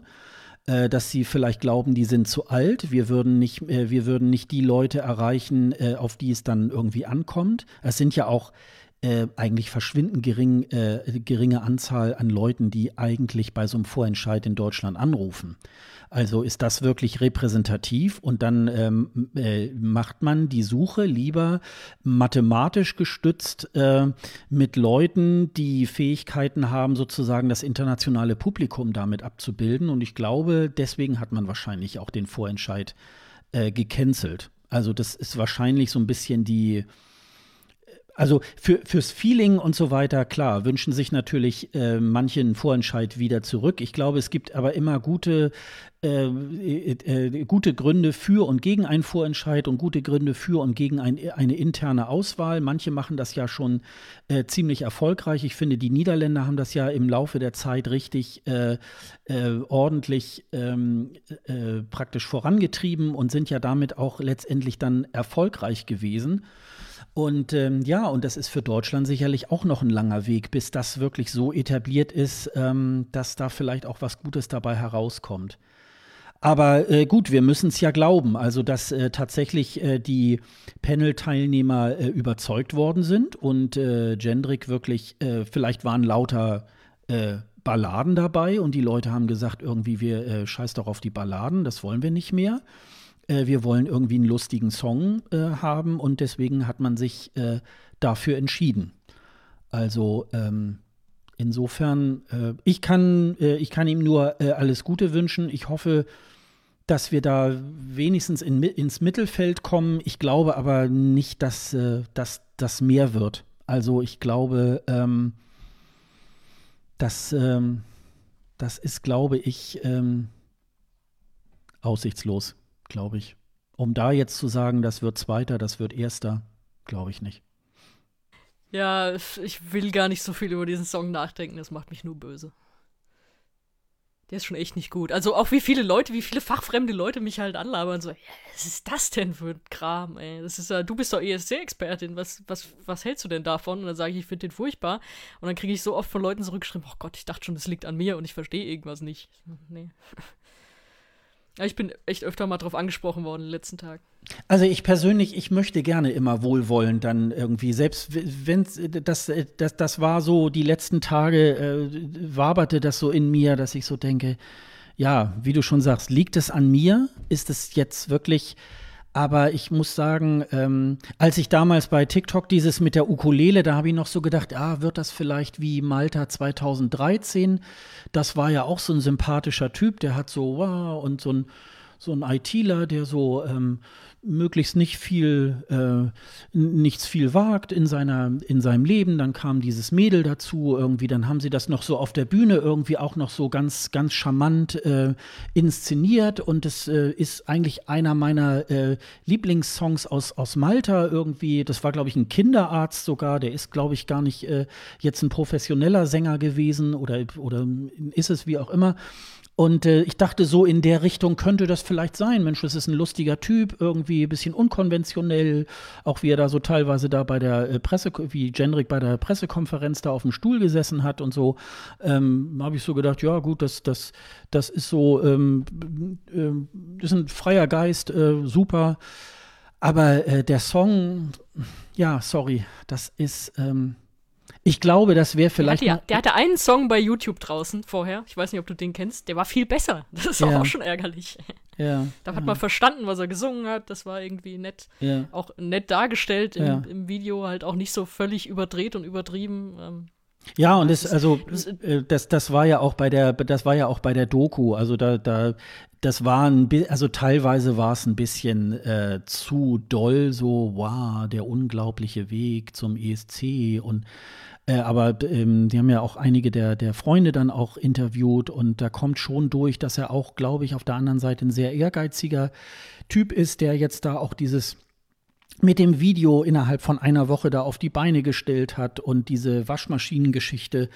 Das ist natürlich auch irgendwie immer was Schönes, was man dann so erzählen kann. Ja, dann hat er bei eBay Kleinanzeigen kaputte Waschmaschinen, 18 Stück irgendwie wahrscheinlich jeweils irgendwie aus dem vierten Stock mit, äh, mit einem Freund irgendwie da so runtergetragen und dann ähm, hergerichtet und da in, bei so bei so äh, bei so einer Hamburger Kirchengemeinde da in so einem in so einem äh, Raum da irgendwie so ein äh, na so, so eine äh, äh, Waschsalon-Atmosphäre äh, da geschaffen und so weiter. Und äh, da muss ich sagen, ja, super, das ist so die Motivation, die, die man da so wirklich braucht. Und mit der Motivation da nach Rotterdam zu gehen, finde ich auch super. Aber ähm, naja, er hat ja in der Pressekonferenz gesagt, er kommt damit klar, wenn Leute sagen, oh, ich finde dein, dein Lied jetzt nicht so toll. Irgendwie, insofern glaube ich, ähm, ist das dann auch in Ordnung. Aber ähm, für mich ist es eher Mittelfeld. Also ich bin, ich bin ehrlich gesagt froh, dass ich darüber nicht abstimmen muss. Also ähm, da würde ich mich, glaube ich, sehr, sehr schwer tun. Ja, gut, was du sagst für wohlwollend. Ich will gar nicht wohlwollend. Ich will einfach immer erstmal jedes Lied mögen, weil das ist, haben wir ja auch schon so oft gesagt, es ist ja auch ganz, ganz eine andere Hörgewohnheit, mit der wir an diese ESC-Songs rangehen. Die hörst du ja ständig. Manche hörst du dir schön, manche nerven irgendwann und so. Und da wir als welche, die sich da extrem mit beschäftigen, eben so viel mit diesen Songs zu tun haben, natürlich will ich die mögen. Ich will ja meine Zeit nicht mit irgendwas verbringen, was mir nicht gefällt. Und dadurch, dass wir natürlich hier deutscher Podcast, haben wir jetzt auch gesagt, wir besprechen das heute ausführlich, selbst wenn wir es nicht so gut finden. Und natürlich, ich will jedes Lied irgendwie gut finden. Ich will jetzt auch nicht wohlwollend berichten, nur weil, weil es nee, der deutsche nee, Künstler nee. ist und, genau, und ich mir das genau. anhöre. Ich habe ich hab ja auch keine Aktien in dieser Auswahl oder so. Also das ist mir dann, da, da, da kann ich irgendwie dann frei drüber reden. Aber natürlich will ich, dass es mir gefällt und äh, deswegen ist es auch umso ärgerlicher, dass es mir dann nicht gefällt. Und, aber das, ja, ich kann nicht anders als das sagen und so gut es geht begründen und der Rest ist halt auch irgendwie Gefühl, weil es kann nicht alles immer jedem gefallen. Und das ist, hm, ja, tut mir leid. Wie gesagt, gegen ihn als Typ sage ich, sag ich da ja auch nichts. Aber ähm, das ist einfach, das ist Musik, die ist komplett nichts für mich. Also das äh, würde ich dir jetzt auch bei jedem anderen sagen. Das ist jetzt nicht so, ach, das gehört jetzt nicht zum ESC oder so. Ich hatte mir tatsächlich witzigerweise als positiven Punkt noch aufgeschrieben, was, was du schon wieder mehr oder weniger entkräftet hast. Und zwar, dass ich sagen würde, okay, das ist vielleicht was, es gibt Leute, denen das richtig gefällt, denen das gute Laune macht. Und das ist ja wiederum was, du rufst ja beim ESC nicht gegen einen Titel an, sondern für einen Titel. Also du sagst ja nicht, was nervt mich am meisten, ruf dafür an, dass das rausfliegt, sondern was spricht mich am meisten an? Das ist ja auch das Problem, was die Sisters hatten oder Jamie Lee oder so, wo ja keiner sagen kann, das war ein schlechter Auftritt, das war schlecht gesungen, das war eine schlechte Message oder so. Das kann ja, also das wird, das ist ja nicht so, dass man, dass das jetzt irgendwie die Meinung von allen ist, okay, da habt ihr groß was verkackt, sondern es hat einfach nur die Leute nicht angesprochen, dafür zu voten. Und das könnte er mit so einem Song eher haben. Das ist, es gibt viele Leute, die das furchtbar finden, aber dann gibt es eben auch Leute, die sagen, doch, finde ich gut. Und jetzt hast du aber gerade äh, Daddy genannt, von dem wir noch nicht wissen, womit er um die Ecke kommt oder so, dass das vielleicht doch wieder eine Klasse höher ist und ungefähr ähm, von der Art her dann doch so ihm dann doch wieder ein bisschen was abgräbt. Da bin ich gespannt. Aber das ist so das Einzige, was ich mir noch als potenziellen Vorteil eigentlich aufgeschrieben hatte. Nein, und ich sehe das jetzt auch im Moment in dem, in dem, ähm, in dem Jahrgang. Es liegen jetzt im Moment so 14 Songs vor. Ähm, äh, und ich sehe jetzt natürlich, am Anfang äh, lagen die immer sehr dicht beieinander und jetzt kommen nach und nach dann die Songs rein. Und dann merkt man schon so bei sich selber, ach naja, den Song, den du so hochgevotet hast, nö, den packe ich jetzt mal irgendwie in den Keller oder so, weil jetzt doch irgendwie was dazugekommen ist, was einfach um Dimensionen besser auch ist, besser produziert und ähm, so, und ich glaube, ähm, da kommt ja noch eine ganze Menge. Das sind noch knapp 30 Songs, die da jetzt noch äh, bis Mitte März reinkommen. Und ich glaube, dazu ist das ähm, zu selbstgemacht, glaube ich, was da jetzt so im Moment. Ja, das kann ja auch einen Charme haben, natürlich. Ja, ja. Aber es ja, ist die Frage, kommt das rüber? Ja. Weil du hast ja wieder, wir erzählen hier wieder so diese schöne Geschichte, die ist ja auch wirklich schön. Aber die kriegt ja der ESC-Zuschauer auch so nicht komplett mit. Ja, ja, genau, genau. Ja. Ja, es ja. war schwierig, schwierig. Finde ich eine schwierige Auswahl. Ja, ich würde so tippen Mittelfeld. Ähm, das, das hoffe ich, dass, äh, dass es irgendwie ähm, sich da ganz gut äh, verortet. Dann hat man noch mal irgendwie eine Position, aus der man dann für die nächsten Jahre noch mal weiter was machen kann. Aber ich glaube nicht, äh, dass jetzt so die Art und, der, und die Musik so ist, dass man jetzt diesen Lena-Effekt hätte. Ich meine, dieser Lena-Song Satellite war ja auch äh, relativ einfach produziert, aber doch trotzdem ähm, hatte der einen Rhythmus und sie hat es sozusagen als Person ähm, äh, äh, ähm, praktisch besetzt. Und jetzt gehe ich auch schon gleich wieder von Lena weg. Und ich glaube nicht, dass äh, so dieser typische ESC-Moment so mit diesem, mit diesem Song wirklich auch schon da ist. Aber äh, wie gesagt, ich, ja, alles Gute und äh, wir werden das natürlich irgendwie ich finde, so Ich finde, er muss als ich finde, er muss als Person zu viel retten in dem Song. Mm. Das, schafft, das, das kann man gar nicht nee, schaffen. Nee, nee. Also ich finde, ich find, die, die Personality ist ein großer Vorteil auf der Bühne. Okay, ja, ich glaube, dann haben wir aber auch äh, abschließend dazu irgendwie alles dazu gesagt. Ähm, ja, Pre-Partys wird es ja so nicht geben. Ähm, wo er jetzt äh, da sein wird. Jetzt werden wir noch mal gucken. Also ich habe ihn jetzt noch bei der NDR Talkshow gesehen. Äh, da waren die Schmerzen aber eigentlich größer, ähm, Barbara Schöneberger dabei irgendwie ähm, zu ertragen. Ähm, da hat er sich aber auch eigentlich ganz gut geschlagen. Jetzt habe ich noch mal, vorhin hatte ich noch mal gesagt, dieses Speeddating mit Alina, das könnt ihr euch irgendwie noch mal angucken. Die Pressekonferenz verlinken wir euch noch. Zu Beginn, als sein Name bekannt gegeben wurde, gab es noch ein Video, fünf Fakten über den ESC-Kandidat Jendrik. Ähm, kommt alles in die Shownotes. Also da habt ihr noch mal sozusagen auch ein äh, so ein ganzes Paket irgendwie und könnt euch da auch noch mal so, ein, so eine äh, so eine Meinung darüber bilden. Und dann könnt ihr ja mal sagen, liegen wir richtig, liegen wir falsch oder ähm, ähm, habt ihr noch irgendwie andere Aspekte dazu zu sagen? Das, äh, das würde uns tatsächlich mal, mal interessieren, wie ihr zu diesem deutschen Beitrag ähm, irgendwie steht. Und ich glaube, dann haben wir es, glaube ich, auch erstmal zum Thema ähm, deutscher ESC-Beitrag dann ist zumindest ja, jetzt diese Nachricht. Ich hatte so Angst vor dem Segment. ja, ging mir aber ähnlich. Das, ähm, das, äh, da habe ich auch so gedacht. Ähm, dann gehen wir noch mal tatsächlich zum ESC in Rotterdam. Da hat es jetzt äh, neulich noch mal eine ja, eigentlich war es ein bisschen sehr viel, muss ich mal sagen. Sehr viel Tamtam -Tam und wow. Und in zwei Wochen werden wir euch bekannt geben, mit welchem Szenario der ESC in Rotterdam irgendwie stattfindet. Und dann wurde dann letztendlich eigentlich nur gesagt, es gab ja äh, A, B, C, D ähm, äh, Szenarien und A war sozusagen, der ESC findet statt, wie wir ihn kennen und D war eigentlich im Grunde, äh, schicken alle nur noch ihre Videos ein und das äh, wird, also nur die Moderation wird dann in Rotterdam sein. Und jetzt hat man äh, eigentlich nur bekannt gegeben, dass die, das Szenario A wird äh, sozusagen gecancelt ähm, also kann nicht in der, in der gewohnten Form stattfinden. Das war sozusagen so ein bisschen so die Kernaussage. Aber alle Künstlerinnen sollen in der Ahoy Arena in Rotterdam unter Einhaltung der Abstandsregeln auf der Bühne stehen. Das versucht man jetzt, also man ist jetzt im Moment bei Szenario äh, B, was man ähm, was man jetzt irgendwie halten will. Und je nach der Entwicklung der Pandemie sollen dann äh, weitere Einschränkungen möglich sein. Also man kann im Moment noch nicht abschätzen, ob äh, Publikum vor Ort sein wird. Also ähm, sie, im Moment sind jetzt alle in 2019, 20 verkauften Tickets sind jetzt wieder an die Käufer erstmal zurückerstattet worden. Und dann ist nochmal neues Spiel, neues Glück, wenn man dann irgendwie kurz vorher, ich glaube so April oder so wurde da wohl genannt, äh, da haben die dann wohl so eine Art Vorkaufsrecht. Wobei, da bin ich jetzt mal gespannt, wie das aussehen wird, weil es werden ja mit Sicherheit wesentlich weniger Karten dann verkauft, als jetzt sozusagen ähm, bisher ähm, bei einem üblichen ESC verkauft worden sind.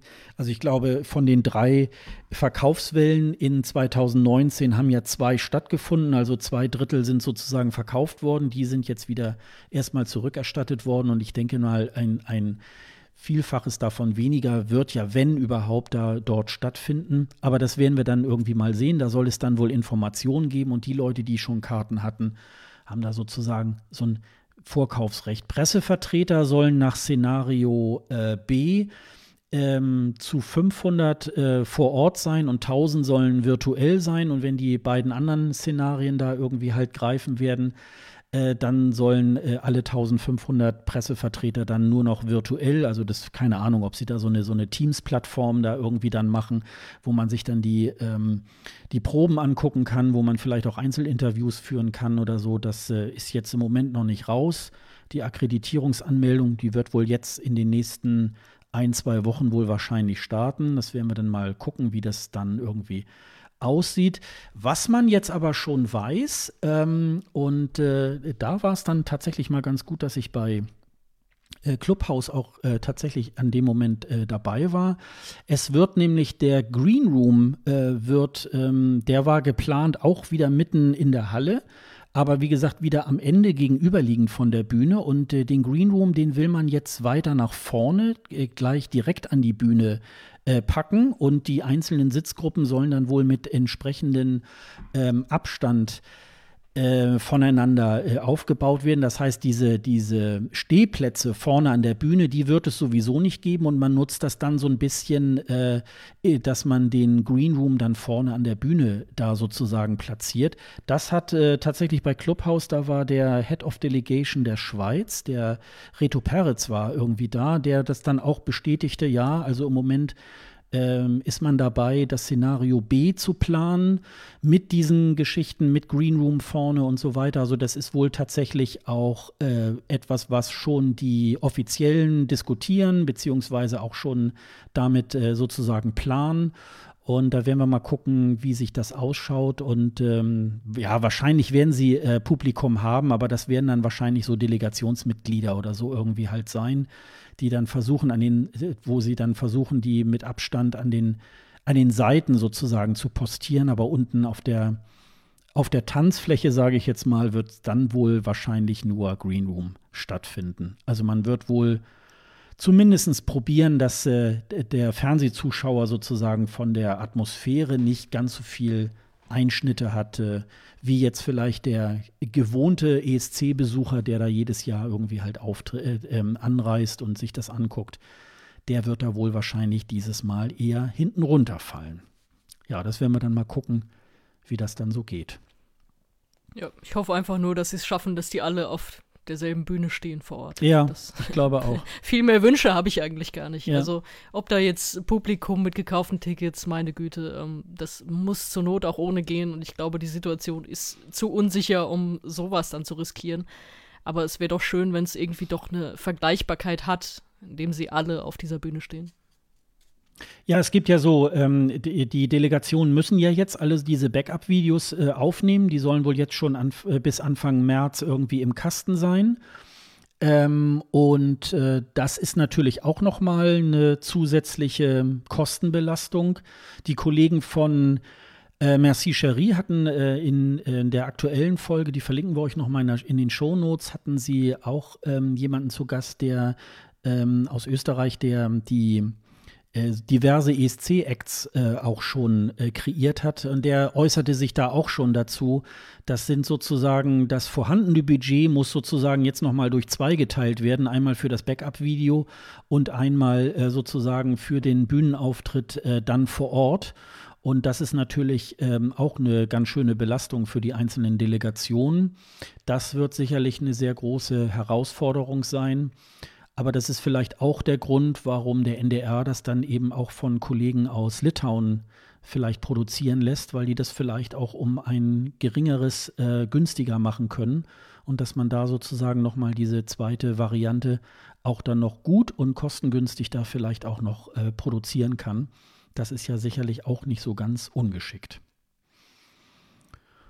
Ja, das, äh, das dazu zu Rotterdam und äh, dann kommen wir noch mal zu dem äh, nächsten Block, nämlich ähm, es hat in den letzten vier Wochen tatsächlich äh, eine ganze Reihe von äh, guten auch Vorentscheiden irgendwie halt gege gegeben.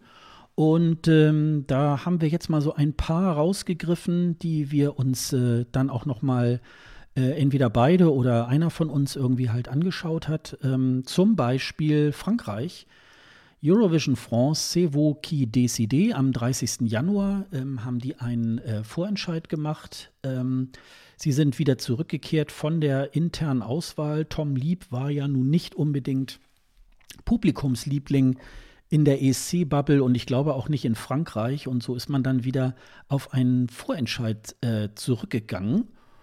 Ähm, es gab sozusagen, es war an einem Abend, es gab aber äh, zwei Runden. Erst einmal haben zwölf Teilnehmer daran teil, teilgenommen. Äh, sieben davon sind dann in eine zweite Runde gewählt worden. Ähm, ein, ein Beitrag wurde dann per Wildcard in die äh, zweite Runde geschickt. Das war in dem Falle die LMK mit äh, Magique. Und dann hat man in der zweiten Runde ähm, diese äh, sieben Teilnehmer, nee, beziehungsweise acht Teilnehmer waren das dann. Äh, da wurde dann nach äh, ESC-Manier 50% Jury, 50% Televoting ähm, gemacht.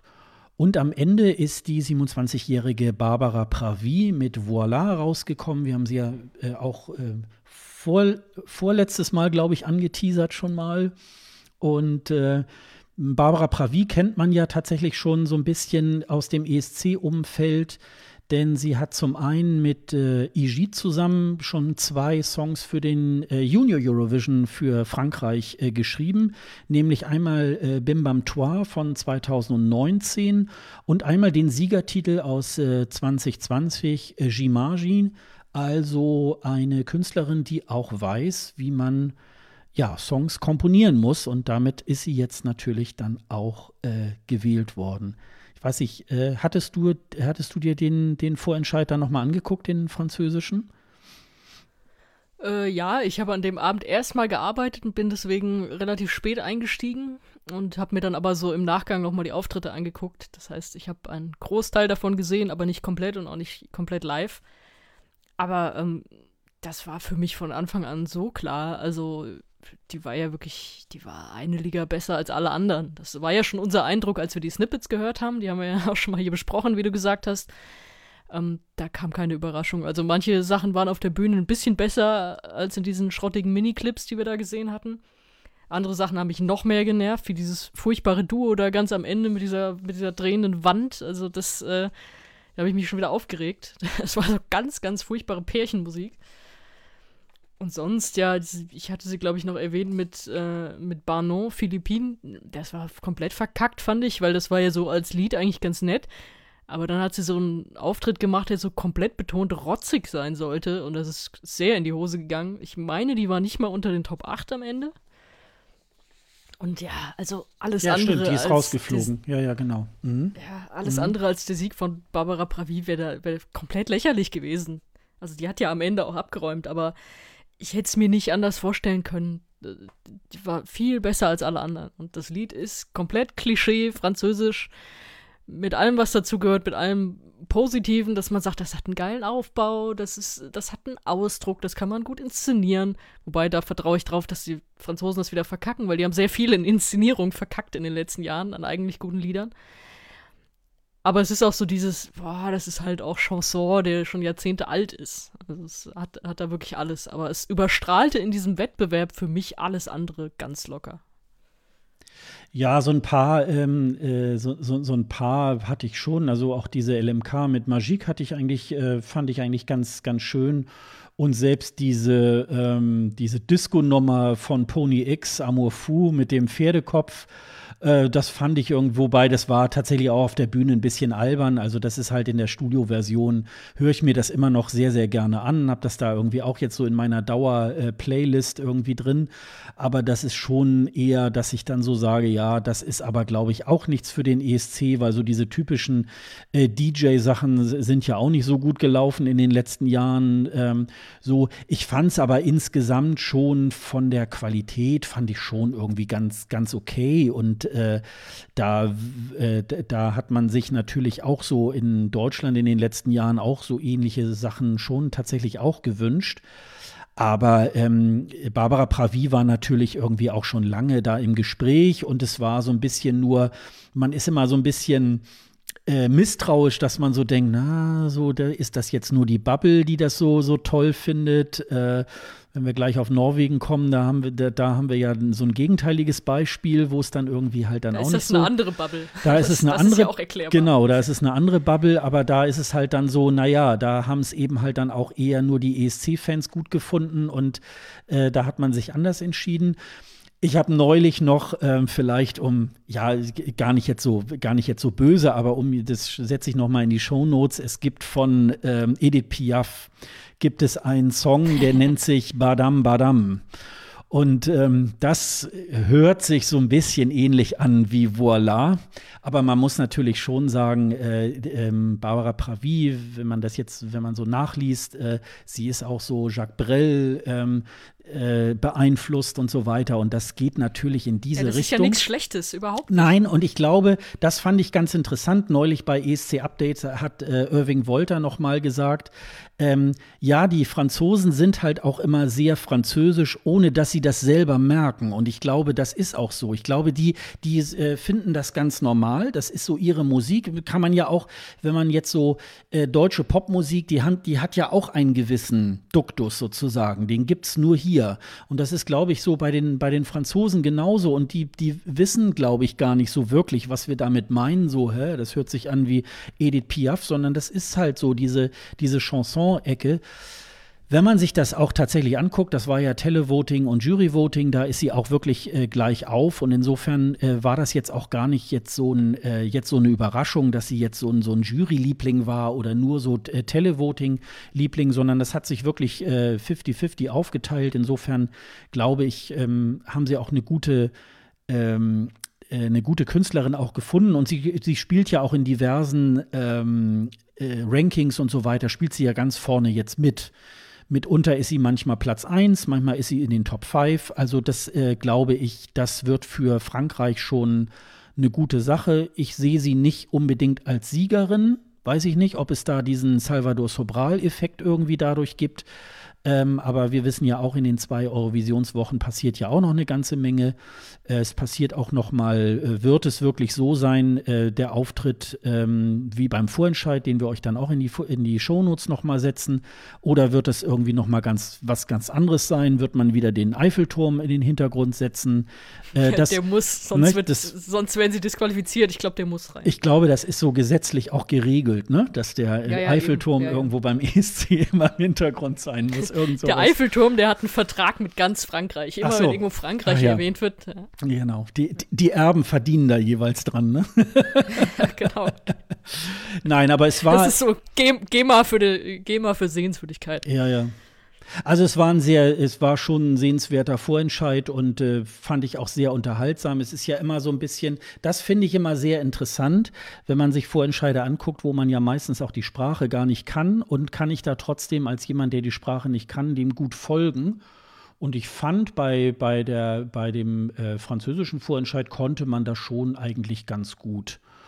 Also ich hätte in der, in der Vorauswahl hätte ich wesentlich weniger weiterkommen lassen dass man jetzt bei den zwölf Teilnehmern noch sieben weiterkommen lässt, finde ich ein bisschen äh, komisch, weil die, die dann nicht weitergekommen sind, die standen dann noch am Ende so alleine auf der Bühne.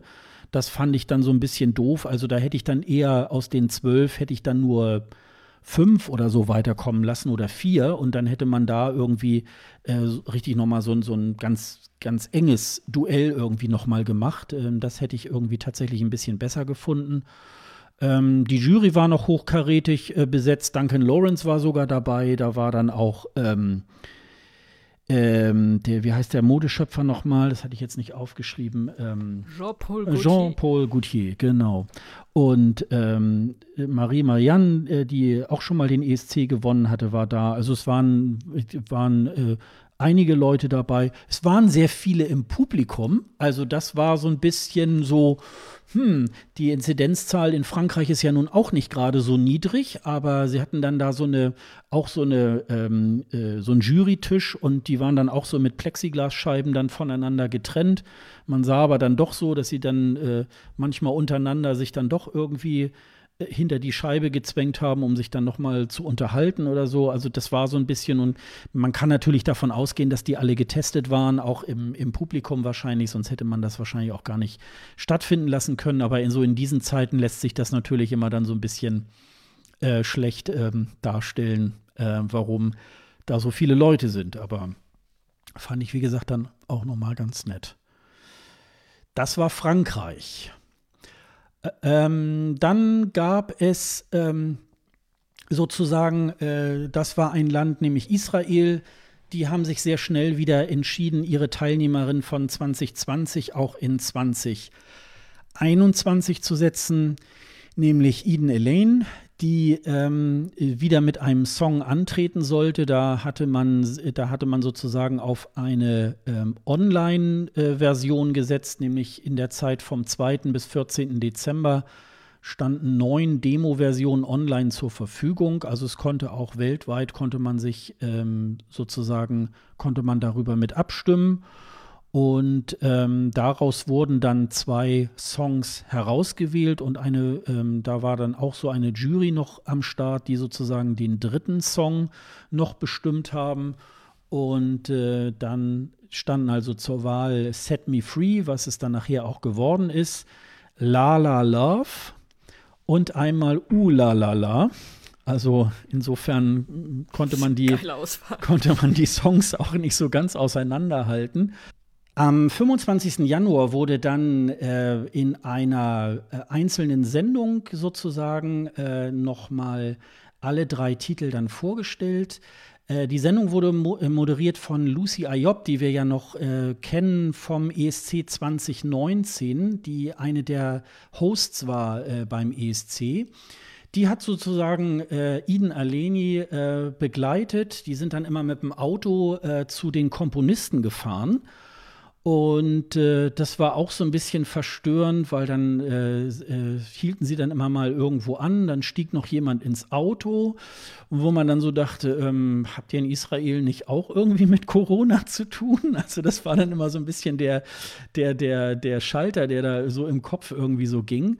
Naja, und die sind dann halt immer zu den Komponisten gefahren, dann haben sie sich so ein bisschen darüber unterhalten. Ähm, und dann wurde der Song dann äh, jeweils dann noch mal vorgestellt. Ich glaube, der die, diese Sendung ging, glaube ich, so anderthalb Stunden ungefähr. Und am Ende haben dann die Zuschauer dann darüber abgestimmt und äh, es wurde dann Set Me Free.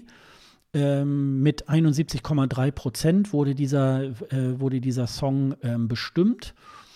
Und ähm, ja, also äh, doll waren die Songs, glaube ich, alle nicht. Also ich habe mir auch mal die anderen äh, zwölf Songs tatsächlich da in dieser Online-Abstimmung da auch mal angehört. Äh, Set Me Free ist jetzt so ein bisschen ein, einer von den Songs, wenn ich jetzt mir im Moment äh, meine ähm, ESC-Jahrgangs-Playlist irgendwie durchhöre. Set Me Free habe ich mir tatsächlich gerade ein bisschen schön gehört. Also ich finde den jetzt auch nicht schlecht. Ähm, man kann da gut äh, den Refrain mitsummen und so weiter. Aber ich glaube nicht, dass das wirklich für den ESC wirklich reichen könnte. Ob es für, fürs Finale schwierig, denke ich auch so ein bisschen 50-50. Da müsste man jetzt irgendwie die restlichen Songs dann auch irgendwann kennen. Das werden wir ja dann irgendwann mal im, äh, im Songcheck ja auch irgendwie mal machen. Ähm, aber ich glaube, ähm, das ist eher so ein Song, den hört man dann erst so nach drei, vier Malen sich dann so schön. Und wir wissen ja alle, das äh, reicht dann leider nicht, weil beim ersten Mal muss er ja schon so ein bisschen verfangen. Aber ich finde, sie haben das ganz gut gelöst mit der, äh, mit der Geschichte, dass äh, Eden nochmal antritt und so weiter und haben da irgendwie auch eine schöne Geschichte drumherum erzählt. Also den, ähm, den Vorentscheid konnte man sich wirklich, glaube ich, ganz gut anhören. Was sagst du zu Ihnen, Elaine, mit dem äh, Song Set Me Free? Hast du da eine Meinung? Ja, ja ne? bei mir so. ist er auch irgendwo im Mittelfeld. Ja, halt ja. auch, also ich, der gibt mir jetzt nicht wirklich viel, er nervt mich aber auch nicht. Und das ist bei dem, was bisher so alles feststeht, auch ein Kriterium leider.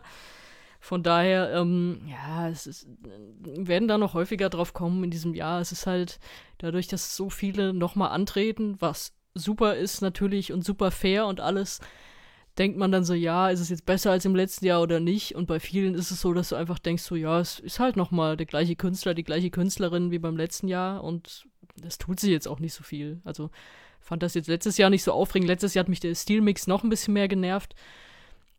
Dieses Mal passiert halt nicht so richtig was im Song, also nichts, nix, was mich jetzt so richtig äh, kickt. Es ist okay. Mit allem, was, mit allem, was okay an positiv und negativen bedeutet. Das ist in Ordnung.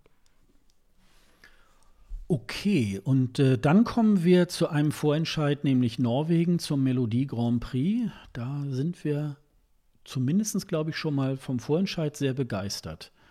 Magst du da mal anfangen, Sonja? Ja, das ist gleich das nächste Thema, was mir das Herz bricht. ist, ich habe es heute wirklich nicht leicht. Manchmal muss man auch ja, leider durch. Scheiße, ey. Ja, aber also wir haben ja in der letzten Folge schon so ein bisschen davon geredet, weil als wir die letzte Folge aufgenommen haben, war gerade das erste von fünf Halbfinals durch. Und hatten da schon ein bisschen was über dieses Modell, also dass sie fünf Halbfinals haben. äh, vier Acts, die da auftreten. Einer kommt weiter ins Finale. Dazu schon sechs Acts, die fürs Finale gesetzt sind. Und was es dieses Jahr zum ersten Mal gab, eine Wildcard-Show, in der noch einer der vielen, vielen Verlierer aus den Halbfinals dann eben ein Finalticket bekommen hat. Das heißt, wir hatten am Ende zwölf Finalisten.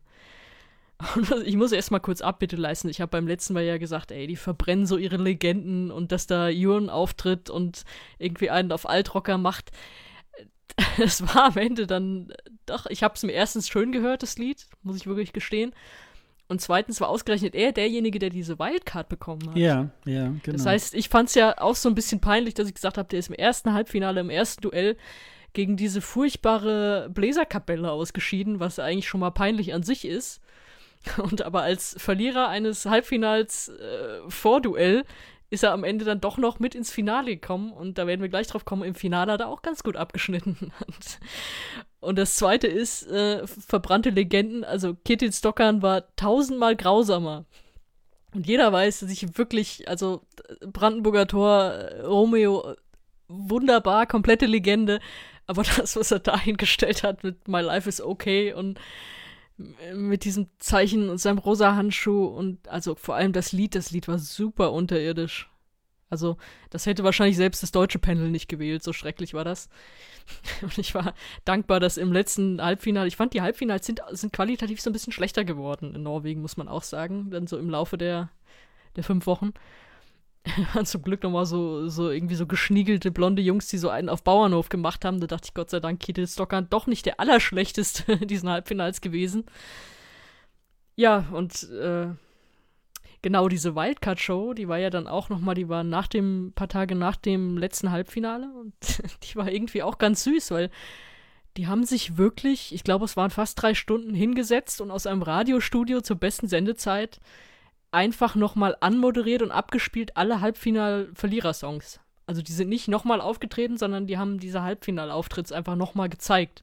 Nochmal zu denen gesagt, denn es waren auch die gleichen Moderatoren, dieselben Moderatoren äh, wie eben in den Shows, die sowieso schon Bock hatten und da immer mitgegangen sind. Die wurden dann teilweise auch, äh, während die Auftritte liefen, eingeklingt, wie sie im Studio so vor sich hin tanzen und so. Das, das fand ich alles schön und das hatte wirklich so eine, Wertschätzung auch für diejenigen, die eigentlich ausgeschieden waren. Erstens, dass man sagt, wir nehmen noch einen von euch mit rein ins Finale. Und zweitens zu sagen, zur besten Sendezeit abends in unserem Hauptprogramm spielen wir einfach das nochmal ab und lassen die Leute nochmal abstimmen. Das ist was ganz, ganz anderes, als wenn du sagst, in Deutschland wird es wird dann so mal vor die Tagesschau geknallt, das ist unser Beitrag und fertig. Das ist eine ganz andere Art von Wertschätzung und das hat mir äh, grundsätzlich schon mal sehr gut gefallen dann ist es der Vorentscheid, den ich auch deswegen am innigsten verfolgt habe, weil ich auch so ein bisschen was verstehe. Also dann, wie du schon gesagt hast, bei manchen, bei denen man gar nichts versteht, ist das jetzt selbst erklären, mit welchem System die das machen? Oder sind die doch ein bisschen arg in sich verhaftet? Und bei Norwegen verstehe ich auch so ein paar Jokes, die dann kommen, weil die einfach mit der norwegischen Musikszene auch zu tun haben. Und auch ein paar Künstler, die ich tatsächlich schon kannte, weil sie irgendwo in dieser Musikszene in Norwegen rumwaberten. Deswegen gibt mir das so als Vorentscheid dann doch ein bisschen mehr als äh, manch, manche andere. Und weiß nicht, vielleicht auch ist mir dann auch ein bisschen näher am Herzen als dir. Ja, und äh, dann hatten wir halt äh, dieses Finale mit den zwölf Acts. Und der Fan-Favorit, glaube ich, über die internationale Bubble, der war relativ klar. Also auch das hatten wir schon besprochen. Keno sind ja im allerersten Halbfinale außer Konkurrenz aufgetreten, als schon gesetzt fürs Finale. Und da war ich ja sehr gehypt. Also ich liebe diesen Song. Ich fand den Live-Auftritt super. Wir hatten kurz besprochen, die Kostüme waren so dunkel, das haben sie dann geändert. Sie sind in weiß aufgetreten im Finale. Und sonst war so ein bisschen, ich fand, man konnte schwer greifen, wer ist denn da jetzt wirklich sonst noch so im Rennen um, ja, weiß nicht, die vorderen Plätze oder am Ende sogar den Sieg. Du warst zum Beispiel bei Irving in der Show am Abend davor. Was der Abend davor? Mhm. Was zwei Abende? Ja, nee, genau, sagen, es war den Abend mehr, aber, mhm. aber relativ, relativ dicht dran am Finale und ihr habt so einen Songcheck der einzelnen Tracks gemacht.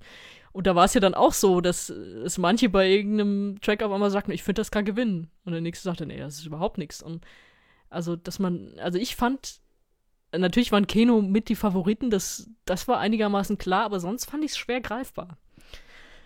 Und um das vorwegzunehmen, Keno haben nicht gewonnen. äh, Tix hat gewonnen. Und Tix haben wir auch schon beim letzten Mal angesprochen, weil ich gesagt habe, ich kannte den, weil der im norwegischen Fernsehen auch präsent war, als ich in Norwegen unterwegs war. Das ist beim letzten Urlaub. Und da, der ist mir auch hängen geblieben als Typ. Und der ist halt eine große Nummer in Norwegen. Hatte auch, das wurde immer in den Halbfinals so ein bisschen eingespielt. Ja, und unsere Finalsongs, die haben schon so viele Streams. Und da wurde immer gezeigt, Keno haben so und so viel. Und Tix hat noch mal mehr mit seinem Song. Also da, da, da konnte man es so ein bisschen schon ablesen, weil natürlich, es durften nur Norweger abstimmen. Deswegen war halt auch dieses internationale Bild von wegen, wir kennen und lieben Keno und wollen das jetzt nochmal gewinnen und vielleicht auch den, den ganzen Sieg da jetzt mal abräumen, nachdem sie nur bei den, äh, bei den Zuschauern gewonnen haben 2019. Das hat so ein bisschen verfälscht natürlich auch. Und ich finde diese, die Popularität von Tix, ich will nicht sagen, dass ich sie unterschätzt habe, aber ich habe sie unterschätzt dass die auch bei so einem mittelmäßigen Song reicht. Weil den Song fand ich, fand ich nicht so doll. Kann man auch mal nochmal dazu sagen, er hat den ja auch im ersten Halbfinale performt, außer Konkurrenz. Und da war er noch auf Norwegisch. Da muss ich sagen, auf Norwegisch hat er mir als Song an sich ein bisschen besser gefallen. Was mir aber später aufgefallen ist, weil ich habe dir kurz vom Finale noch geschrieben, oh Tix, ich habe jetzt gerade die englische Version gehört, da gefällt mir die norwegische besser oder auf Englisch ist das noch schlechter, habe ich dir, glaube ich, geschrieben. Ich finde aber, es passt besser zum Auftritt, weil er da wirklich von Angel und so weiter singt. Also da ist das nicht mehr ganz so weird, dass er da mit Flügeln und so Kettenhunden und so da rumhüpft. Deswegen ja und nein. Also wir haben schon die Bestätigung, er singt auch in äh, Rotterdam, beziehungsweise auch in seinem Vorabvideo, das schon produziert ist, die englische Variante. Aber hat mich auch gewundert, dass da, dass da viele Acts noch mal was umgestellt haben. Das war ja auch gut, diese Stavanger-Kameradner, die ja auch erstmal im Halbfinale ihre norwegische Version gesungen haben und dann auch auf Englisch gegangen sind. Bei denen war es sogar einigermaßen egal, weil das war halt so oder so, war das so ein, ja, so ein alte Männer singen von ihrer schönen Zeit, äh, pff, weiß nicht, Ballade, Schlager, irgendwie sowas. Da hat es nicht viel Unterschied gemacht. Sehr aufgefallen ist es mir bei Ray Lee weiß nicht, ob es dir auch so ging, weil die hat sich ja auch über ein, die hat sich tatsächlich über ein Halbfinale qualifizieren müssen, hatte da diesen Auftritt, in dem sie aussah wie aus einem Aerobic-Video aus den 80ern. Ja, Flashdance war das Locken, eigentlich, ne? Mhm. Ja, ja, ja, mhm. ja, aber halt wirklich mit, mit Locken und in diesem Aerobic-Outfit und so. Und gut, später dann diese, diese Performance mit dem Regen, die tatsächlich auch hängen geblieben ist. Aber so in ihrer ganzen Erscheinung war sie ja auf einmal eine komplett andere Person im Finale. Und da habe ich mir noch mehr gedacht, Mensch, du hattest doch schon die Publikumsbestätigung, dass du da mit reingewählt worden bist. Da habe ich es nicht ganz verstanden, warum es nochmal umstellen. Aber gut, hat ihr ja auch nicht geholfen, das kann man ja schon mal vorwegnehmen. Es wurde eine Top 4 gebildet aus den, aus den 12 Acts und da hat sie es nicht mit reingeschafft. Ich hätte gedacht, dass es schafft eigentlich, aber sie ist da rausgeflogen. Unter anderem auch war, glaube ich, dein Favorit so mehr oder weniger. Äh, Rein Alexander ist auch mm, da schon der ist ganz weit unten gewesen, genau. Da, ja. mm. da hatten wir nämlich die Diskussion. Ich äh, fand ihn letztes Jahr stärker, als er diesen grollenden Wikinger gespielt hat, der auf einmal anfängt, aus seiner Hand Feuer zu machen. Das fand ich alles ein bisschen druckvoller, ein bisschen stärker. Dieses Jahr hat jemand geschrieben, er sah aus wie so ein äh, pensionierter Englischlehrer. fand ich, das, das passte auch. Ähm, fand ich nicht so druckvoll. Es war schade, weil dem hätte man zum Beispiel auch gegönnt, nachdem er ja im letzten Jahr gab es ja diesen Voting-Skandal, dass da teilweise die Systeme ausgefallen sind in der ersten Abstimmung, weswegen man auf, auf eine Jury zurückgreifen musste, die ihn nicht ins Finale gewählt hat und so. Da ist er ja so ein bisschen benachteiligt worden. Fand ich schade. Ich hätte, hätte gehofft, dass der mit was, was Knackigerem da noch antritt. Ich glaube, du hast das anders gesehen, aber das äh, kannst, kannst du ja dann gleich sagen. Ja, jedenfalls gab es dann eine Top 4. Die Top 4 waren diese schreckliche Blaskapelle, die Blasenmafian, wo ich gesagt habe, ich schlage äh, live was kaputt, wenn die das gewinnen. Dann Tix, den wir auch schon erwähnt haben, Kano und auf einmal Jun. Jun ist aus dem Verlierer des Halbfinals, Gewinner der Wildcard, auf einmal in die Top 4 gekommen. Fand, ich fand ich dann ja, schon ein bisschen geil, ne? muss ich sagen. Mhm. Also mhm. hat, ja, hat ja jetzt wirklich keiner mit gerechnet und dann durfte er da noch mal Pommes gabeln. Na, schön, irgendwie, irgendwie hatte das was. Also äh, dachte ich mir dann auch, okay, wenn, wenn er das jetzt gewinnt, wäre ja auch irgendwie witzig. Ja. Dann wurde daraus aber noch mal, äh, wurde noch mal ausgesiebt, wurde die Top 2 gebildet und dann war es Tix gegen Kano. Ich glaube, da ist dann auch der letzte internationale ESC-Fan umgesprungen, hat gesagt, ey, jetzt müssen wir das aber auch Kano gewinnen. Haben aber, glaube ich, alle nicht damit gerechnet, dass Tix wirklich so eine riesen Fanbase in Norwegen hat. Und ja, was soll man sagen, die hat er nun mal und die hat auch gereicht. Also er hat am Ende dann knapp, einigermaßen knapp, aber doch äh, so, dass es sich langsam abgezeichnet hat in diesem komischen Voting, hat er dann äh, gewonnen. Das Voting war auch, das fand ich letztes Jahr schon scheiße. Das war total komisch, weil immer in sämtlichen Halbfinals, in diesen Top 4, in den Top 2 haben sie es immer so gemacht. Alle stehen da und dann wird ein Name gesagt. Zack, du hast gewonnen. Und in diesen Top 2 ganz am Ende fangen sie auf einmal an, Norwegen nach Regionen aufzurufen und die geben dann die absolute Zahl der Stimmen durch. und abgesehen davon, dass es wirklich in der Sprache, die man nicht, nicht spricht oder nicht gut spricht, mitzukriegen, was irgendwie so vier- oder fünfstellige Zahlen sind und die sofort zu erfassen und zu addieren. Ist es aber auch ganz komisch, dass es so aus der kalten Hose kommen, die auf einmal mit absoluten Zahlen, obwohl sie vorher einfach nur einen Namen genannt haben. Und am Ende sagt das dann Tix so, so quasi, ja, aber Nordnorwegen, wo hätte ihr jetzt lieber Keno gehabt? also das, das fand ich letztes Jahr schon komisch. Ich fand es wieder komisch. Stell die da hin und sag einen Namen und fertig. Dann hast du auch eine geilere Reaktion, die du filmen kannst, weil es keine ist, die sich aufbaut, sondern es ist eine, die komplett aus dem, aus dem Nichts kommt.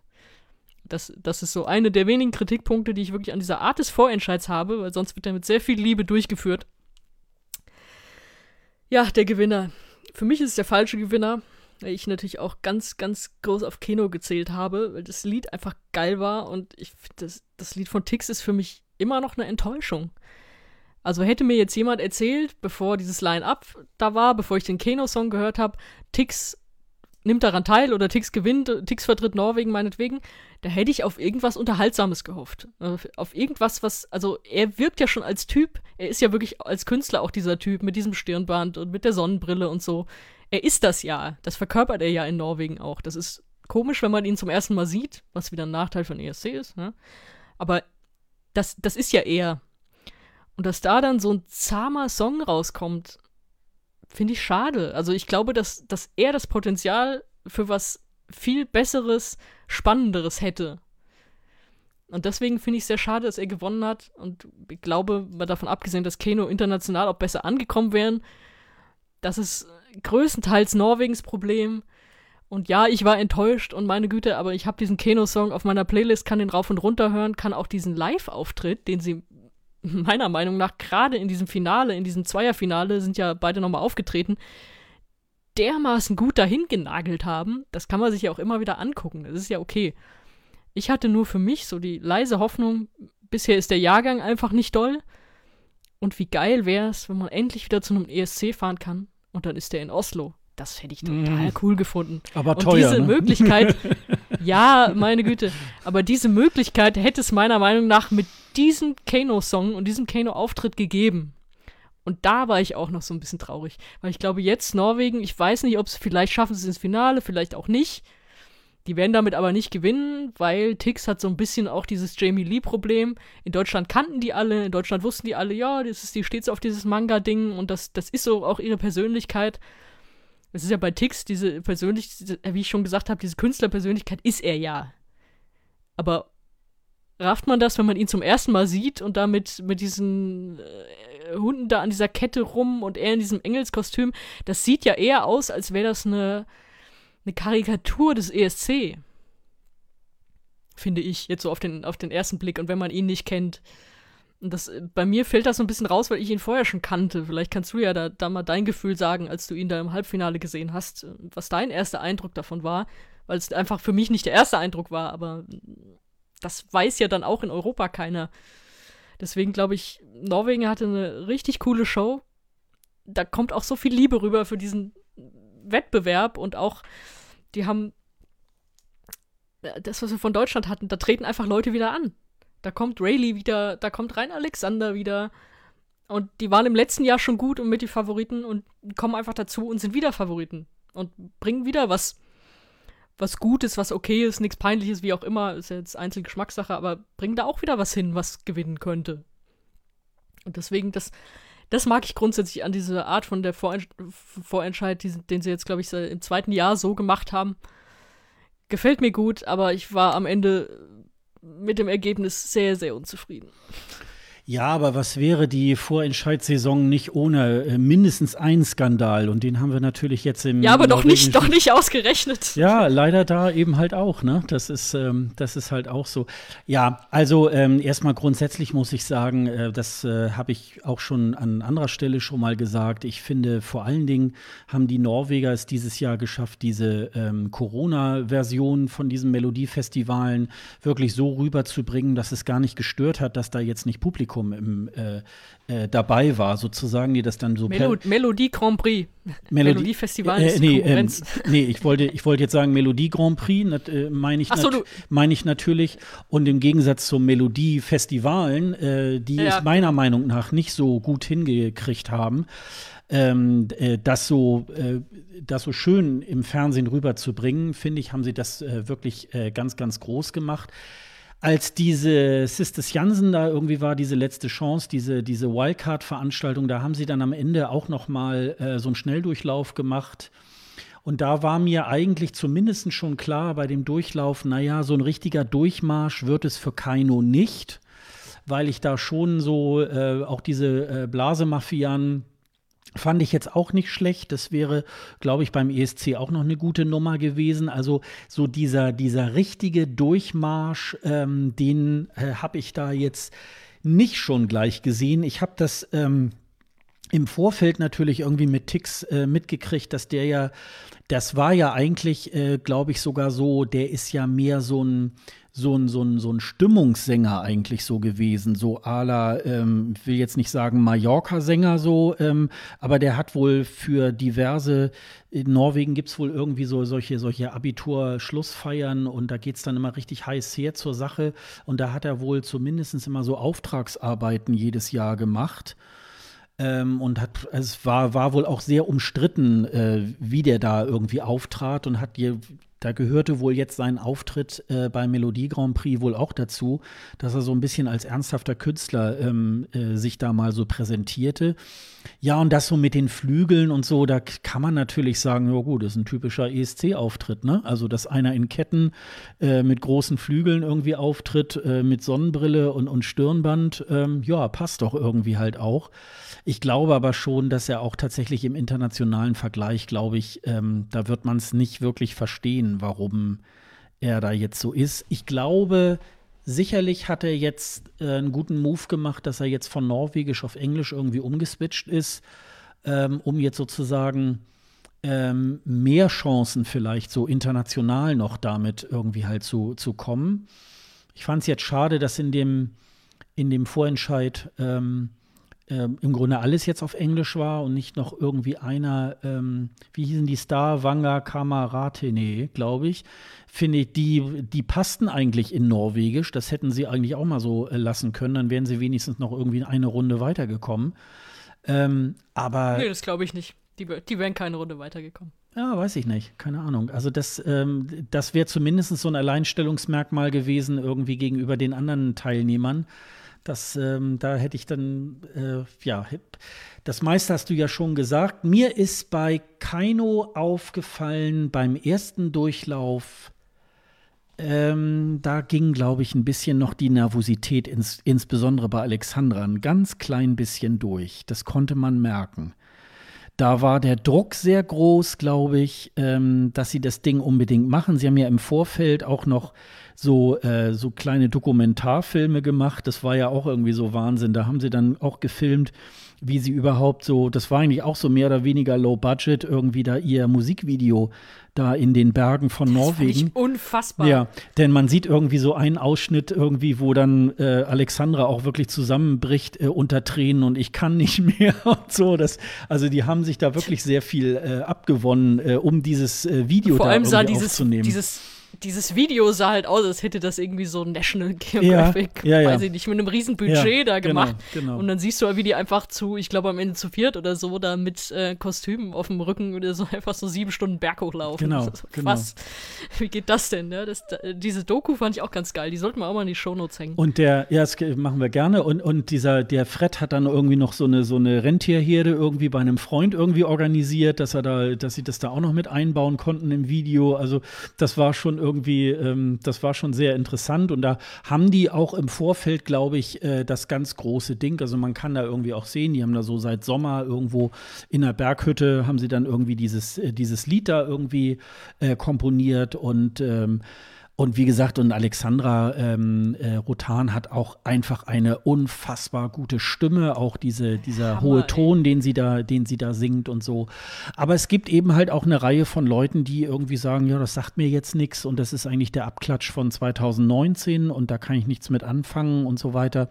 Ich glaube, die haben dann vielleicht auch ähm, äh, äh, nicht für Kaino abgestimmt, äh, weiß ich nicht. Aber sie haben äh, trotzdem gut abgeliefert, sehr gut abgeliefert. Und insofern, ähm, ich fand es auch schade, weil ähm, für mich findet der norwegische Beitrag dann auch in diesem Jahr auch nicht mehr wirklich so statt, weil ähm, ich den, den Song einfach auch ähm, belanglos und langweilig finde. Deswegen muss ich sagen, haben sich die Norweger, obwohl sie so einen tollen Vorentscheid jetzt gemacht haben, haben sie sich da eigentlich keinen kein Gefallen irgendwie damit getan. Also, ja, werden wir sehen, wie, sie, wie, wie weit äh, Tix dann irgendwie mit Fallen Angel irgendwie halt kommt, ne? Ah, ja. Herzbrechgeräusch. Und dann gibt es jetzt noch so ein paar, die wir noch mal so am Rande noch mal eben ganz kurz äh, noch mal äh, besprechen. Das eine ist das äh, UMK in äh, Finnland, ähm, diesmal nicht moderiert von Christa Siegfrieds, die ja noch sozusagen äh, dabei gerade ist, ihre Tochter aufzuziehen. Und äh, haben es diesmal mit dem finnischen Popsänger Antti Tukisku, nee, Tuisku, der das Ganze moderiert hat. Ähm, und ähm, war eine ganz nette Auswahl. Ich fand zum Beispiel auch äh, Axel, der letztes Jahr 2020 eigentlich hätte für Finnland antreten sollen, der ist dann noch mal mit Hurt an, angetreten. Ich fand den Song gar nicht so schlecht, äh, ist aber letztendlich von sieben Plätzen auf Platz fünf gekommen, also ähm, auch eher so ein bisschen darunter. Und letztendlich ist es eine äh, Hardrock-Nummer geworden, also Wacken lässt grüßen mit äh, Blind Channel, die aber sozusagen ähm, auch ähm, mehr durch die Zuschauer durchgekommen sind als äh, durch die Juries. Ähm, das liegt dann äh, natürlich daran, dass sie in, äh, in dem Falle dann keine 50-50-Abstimmung gemacht haben, sondern 25% äh, Jury, 75% Zuschauer. Das wäre vielleicht auch eine Quote, die man ganz gut für den ESC auch mal übertragen könnte. Und diese sogenannten, diese Teflon Brothers, die so eine 80er Jahre äh, Show gemacht haben, ähm, die hat dann letztendlich dann doch nicht so ganz verfangen. Was ich aber äh, ganz positiv fand, es waren, äh, ich sehe gerade, ich glaube, ja, drei, äh, drei Songs, nämlich die Teflon Brothers, äh, Ilta, die ähm, sogar in Deutschland geboren ist, und der, wer war denn das noch hier? Der Danny, der so eine ja so eine ähm, Johnny Cash äh, in, in Finnish-Version von Hurt irgendwie halt dann äh, auf Finnish gesungen hat. Und ähm, ja, das, das war, also das war eine sehr kurz, ähm, kurzweilige, äh, kurzweiliger Vorentscheid, den habe ich mir im Nachgang dann irgendwie Sonntagmorgen dann nochmal in der Mediathek angeguckt. Den hatte ich mir nicht live angeguckt, weil an, äh, am letzten Wochenende waren tatsächlich eine ganze Menge anderer ähm, Vorentscheide da auch noch ähm, äh, zu gucken, dass man dann irgendwie ähm, einmal schauen muss, wer, wer bietet es noch on demand an, dass man es dann später gucken kann und wer, wen muss man da live sehen. Und das war in diesem Falle, war das dann Finnland. Ähm, dann hatten wir, ähm, das war, glaube ich, an dem gleichen Wochenende, nee, wann war denn jetzt Finnland, war am 20. Nee, das Wochenende davor war noch Kroatien mit der Dora 2021. Äh, da hat dann äh, Albina gewonnen mit äh, TikTok, also nicht zu verwechseln mit dem ukrainischen Beitrag von 2014. Ähm, das Hamsterrad. Das Hamsterrad, genau. Und äh, Albina hat sich, äh, hat sich dort äh, durchgesetzt. Ähm, da, war, da standen tatsächlich 14 äh, Songs äh, zur Auswahl. Da muss ich allerdings sagen, ähm, auch hier konnte man sich den Vorentscheid ganz gut irgendwie halt anschauen. äh, weil nicht so viel ähm, geredet wurde, nicht so viel Werbung dabei war, sondern man, man ging da irgendwie zack, zack die einzelnen Songs irgendwie durch. Es war eine gute Mischung, aber äh, letztendlich muss man sagen, da war die eine Favoritin, äh, die dann Zweiter geworden ist, die Nina Kralic, die 2016 schon einmal für, ähm, für äh, Kroatien angetreten war, ist da nochmal angetreten. Mit diesem unfassbar hässlichen Kostüm. Ja, das war ähm, auch so, also die ist wahrscheinlich auch so weit hochgekommen, weil man, weil man sie dort auch schon kannte, aber das war halt, wie gesagt, ähm, ja, auch jetzt also nicht. Ich meine, damals 2016. Ja, das auch, aber da in dem, bei dem Vorentscheid war das, war das ähnlich. Da hatte sie ähm, auch jetzt nicht äh, wirklich so, so äh, auch keinen spannenden Auftritt und äh, die Klamotten waren auch ein bisschen. Und sie, äh, das war dann auch nachher so ein Mem geworden. Äh, sie nippte dann im Green Room dann auch immer noch irgendwie so ganz hektisch immer an ihrem Sektglas irgendwie. Die waren tatsächlich irgendwie so ein bisschen wohl mit der Situation etwas überfordert. Äh, da bei dem äh, Dora konnte man schon mal sehr gut sehen, die hatten tatsächlich das auch schon ähm, so praktiziert, den Green Room sozusagen direkt vor die Bühne da zu platzieren, damit man so ein bisschen im Fernsehen auch so dieses äh, Wir haben Publikum und so weiter Gefühl, also das war dann so ein bisschen schon mal, ähm, da konnte man schon mal sehen, ach ja, guck mal, so könnte es dann auch beim ESC in Rotterdam aussehen. Insofern war das eben ähm, da auch eine, eine schöne Sache. Ja, und dann haben wir hier noch, genau, und dann, äh, da können wir vielleicht noch mal ein bisschen äh, genauer drauf eingehen, zumindest auf den Titel, der da äh, gewonnen hat. Äh, The Roop äh, sind ja letztes Jahr gesetzt gewesen, 2020, und äh, durch Corona konnten sie natürlich nicht mit ihrem Song an den Start gehen. Da gab es dann lange Diskussionen darüber, ob The Roop dann ähm, wirklich gleich wiedergesetzt werden. Und dann hat man sich irgendwie entschieden beim äh, litauischen Fernsehen. Die haben sogar auch über drei Runden und noch mit einem zusätzlichen Finale und so weiter noch äh, wieder einen Vorentscheid gemacht. The Roop waren dann aber als äh, Wildcard sozusagen schon mal für das Finale gesetzt. Und ich muss sagen, sie haben auch wirklich ähm, nochmal wieder einen draufgesetzt und haben wirklich äh, überzeugt. Und man kann eigentlich äh, im Moment auch dazu sagen, The Roop äh, sind aufgetreten und dann gab es noch den litauischen Vorentscheid. Die Songs, die dort sonst noch zu, ähm, zur Auswahl standen, gerade auch im Finale, waren auch ähm, gar nicht mal so schlecht, aber sie hatten einfach auch gar keine Chance gegen äh, diesen Song von The Roop. Das kann man alleine schon an den Zuschauerstimmen sehen. Der ähm, Gebrasi, ähm, der dort Zweiter geworden ist, hatte von den Zuschauern 6400 Stimmen bekommen und The Roop, die auf Platz 1 waren, 75.512. Also das war schon sehr äh, durchgängig und sie haben auch, ähm, äh, die haben sowohl von den äh, Zuschauern als auch von der Jury jeweils zwölf Punkte auch bekommen und haben damit mit Diskothek äh, dürfen sie auch dieses Mal äh, an den Start gehen oder jetzt endlich an den Start gehen. The Roop standen ja auch mit Daddy zusammen als Favoriten und ähm, ich könnte mir schon vorstellen, dass das einer der Siegertitel sein könnte.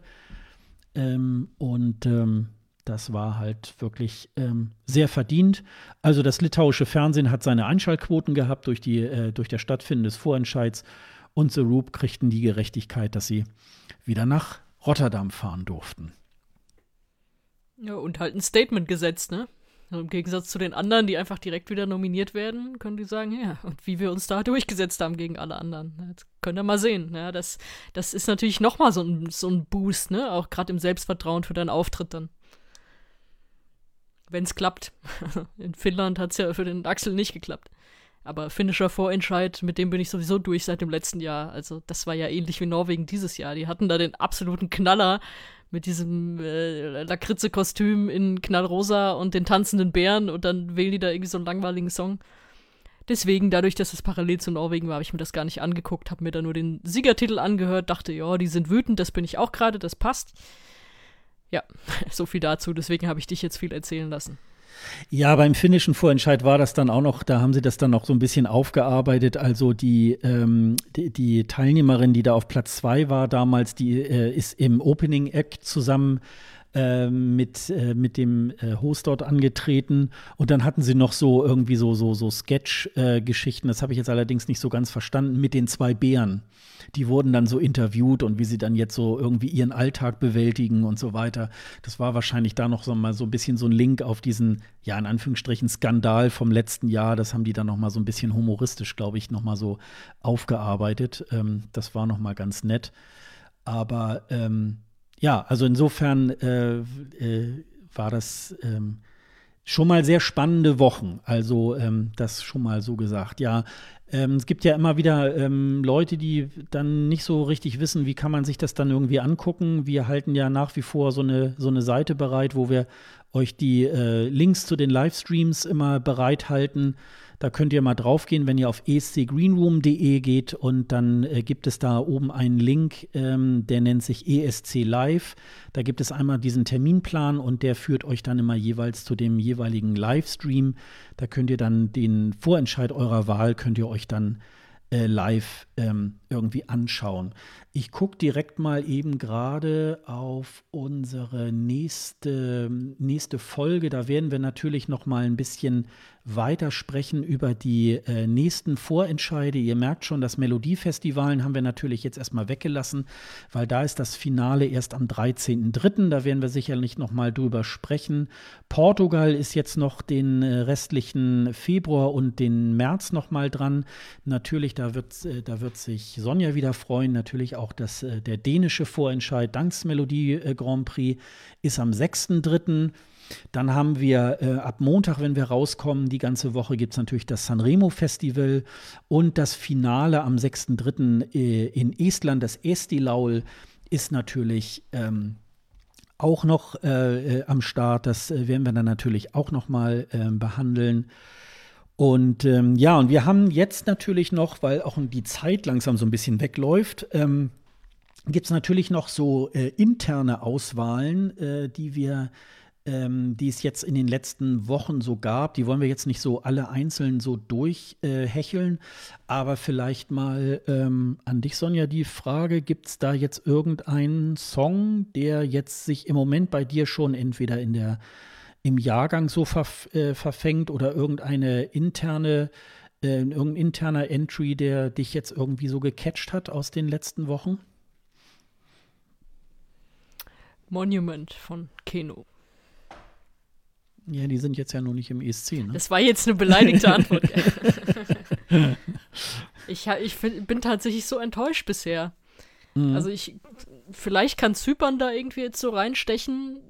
da ist es ein bisschen komisch, weil die haben einfach ihren Song bisher nur in so einer seltsamen Werbeversion ihres Videos vorgestellt. Der ist noch nicht bei Spotify, der hat noch kein gescheites offizielles Video und so, da warte ich noch drauf. Das war aber sehr vielversprechend, was ich da gehört habe. Ansonsten meine aktuelle Nummer 1 aus dem, was bisher besteht, wird dich jetzt vielleicht ein bisschen wundern, aber ist Frankreich. Mhm. Mhm. Ja, bei mir ist es im Moment, the, bei mir ist es im Moment The Roop. Und äh, kurz danach kommt dann auch schon Barbara Pravi für mich ähm, äh, aus Frankreich. Da bin ich im Moment noch am Überlegen, ob die eventuell vielleicht noch ein bisschen weiter in meiner Liste abrutscht, ob sie vielleicht sogar eher auf die Eins kommt oder also da bin ich noch, äh, also im Moment ist noch mein eiserner Favorit ist noch The Roop. Äh, warten wir natürlich noch mal äh, tatsächlich auf Daddy ab. Ähm, ich muss sagen, ich bin gar nicht so ähm, super enttäuscht von, von den Songs, die jetzt bisher bekannt sind. Ähm, gestern gab es noch äh, die, die, slowakische, ähm, äh, nee, die slowenische ähm, Auswahl, äh, die EMA. Da äh, hat Anja, Anna Zolic ähm, ihren Song bekannt gegeben. Der ist für mich so ein bisschen im Mittelfeld, weil sie in meinen Ohren eine ganz interessante Stimme hat. Äh, Fun Fact ist an der Stelle, es wird in diesem Jahr zwei Songs geben, die Amen oder Amen heißen, nämlich einmal aus der ähm, aus ähm, äh, Slowenien und einmal aus Österreich. Da steht ja noch der Song von Vincent Bueno aus. Und das wird so ein bisschen so ein wie 2015, dass wir zwei Warrior hatten. Äh, und da gibt es dann die Diskussion, ja, welcher Warrior findet man denn besser? Und äh, das wird mit Sicherheit auch äh, dann so ein bisschen äh, stattfinden. Ähm, aber insgesamt muss ich sagen, ich höre mir die jetzt immer mal schon mal so an, irgendwie mal so nebenbei, irgendwie, dass mir so irgendwas auffällt. Natürlich ähm, hört man sich dann schon das eine oder andere mal so wirklich ein bisschen, bisschen schön, aber ähm, ich bin nach wie vor im Moment bei The Roop. Also das, das denke ich halt auch. Das ist vielleicht auch, ähm, ja, Ansonsten werden wir uns tatsächlich noch mal in, dem, äh, in unserem Songcheck und dann äh, auch natürlich auch in der nächsten Folge dann auch noch mal ein bisschen genauer damit beschäftigen.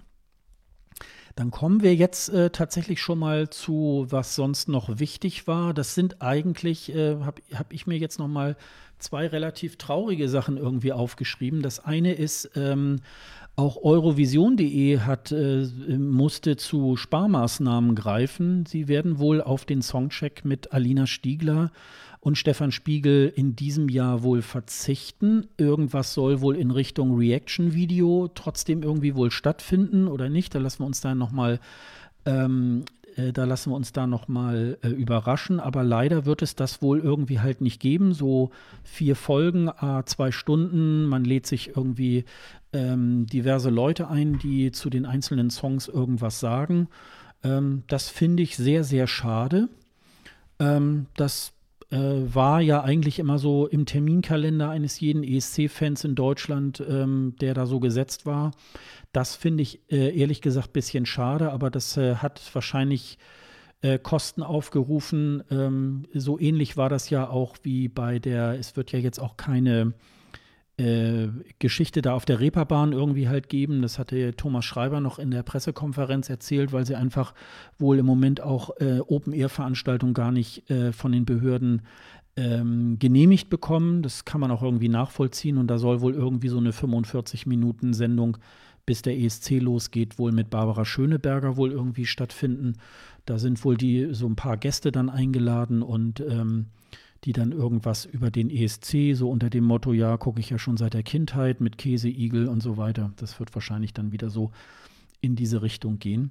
Und dann, äh, da waren wir ja eigentlich auch schon so ein bisschen so, hatten ein bisschen die Koffer schon gepackt, wir beide, irgendwie mit Eurovision in Konzert in Amsterdam. Ist erneut verschoben worden auf 2022. Wer Tickets gekauft hat, äh, für den bleiben diese, dieses Ticket ähm, äh, weiterhin gültig. Ähm, aber da das nicht so wie bei dem ESC in Rotterdam, wo es dann hauptsächlich darum geht, dass das Ganze abgefilmt wird, lässt sich das natürlich in der Pandemie nicht darstellen, da 5000 Leute in der AFAS Arena ähm, da zu postieren und da irgendwie äh, lustig irgendwie so ein Eurovision in Konzert zu machen. Deswegen ähm, kam da jetzt vor zehn Tagen ungefähr, glaube ich, die äh, Rückmeldung, dass es dieses Event auch in 2021 leider nicht geben wird. Ja. War abzusehen, ist trotzdem traurig. Ja.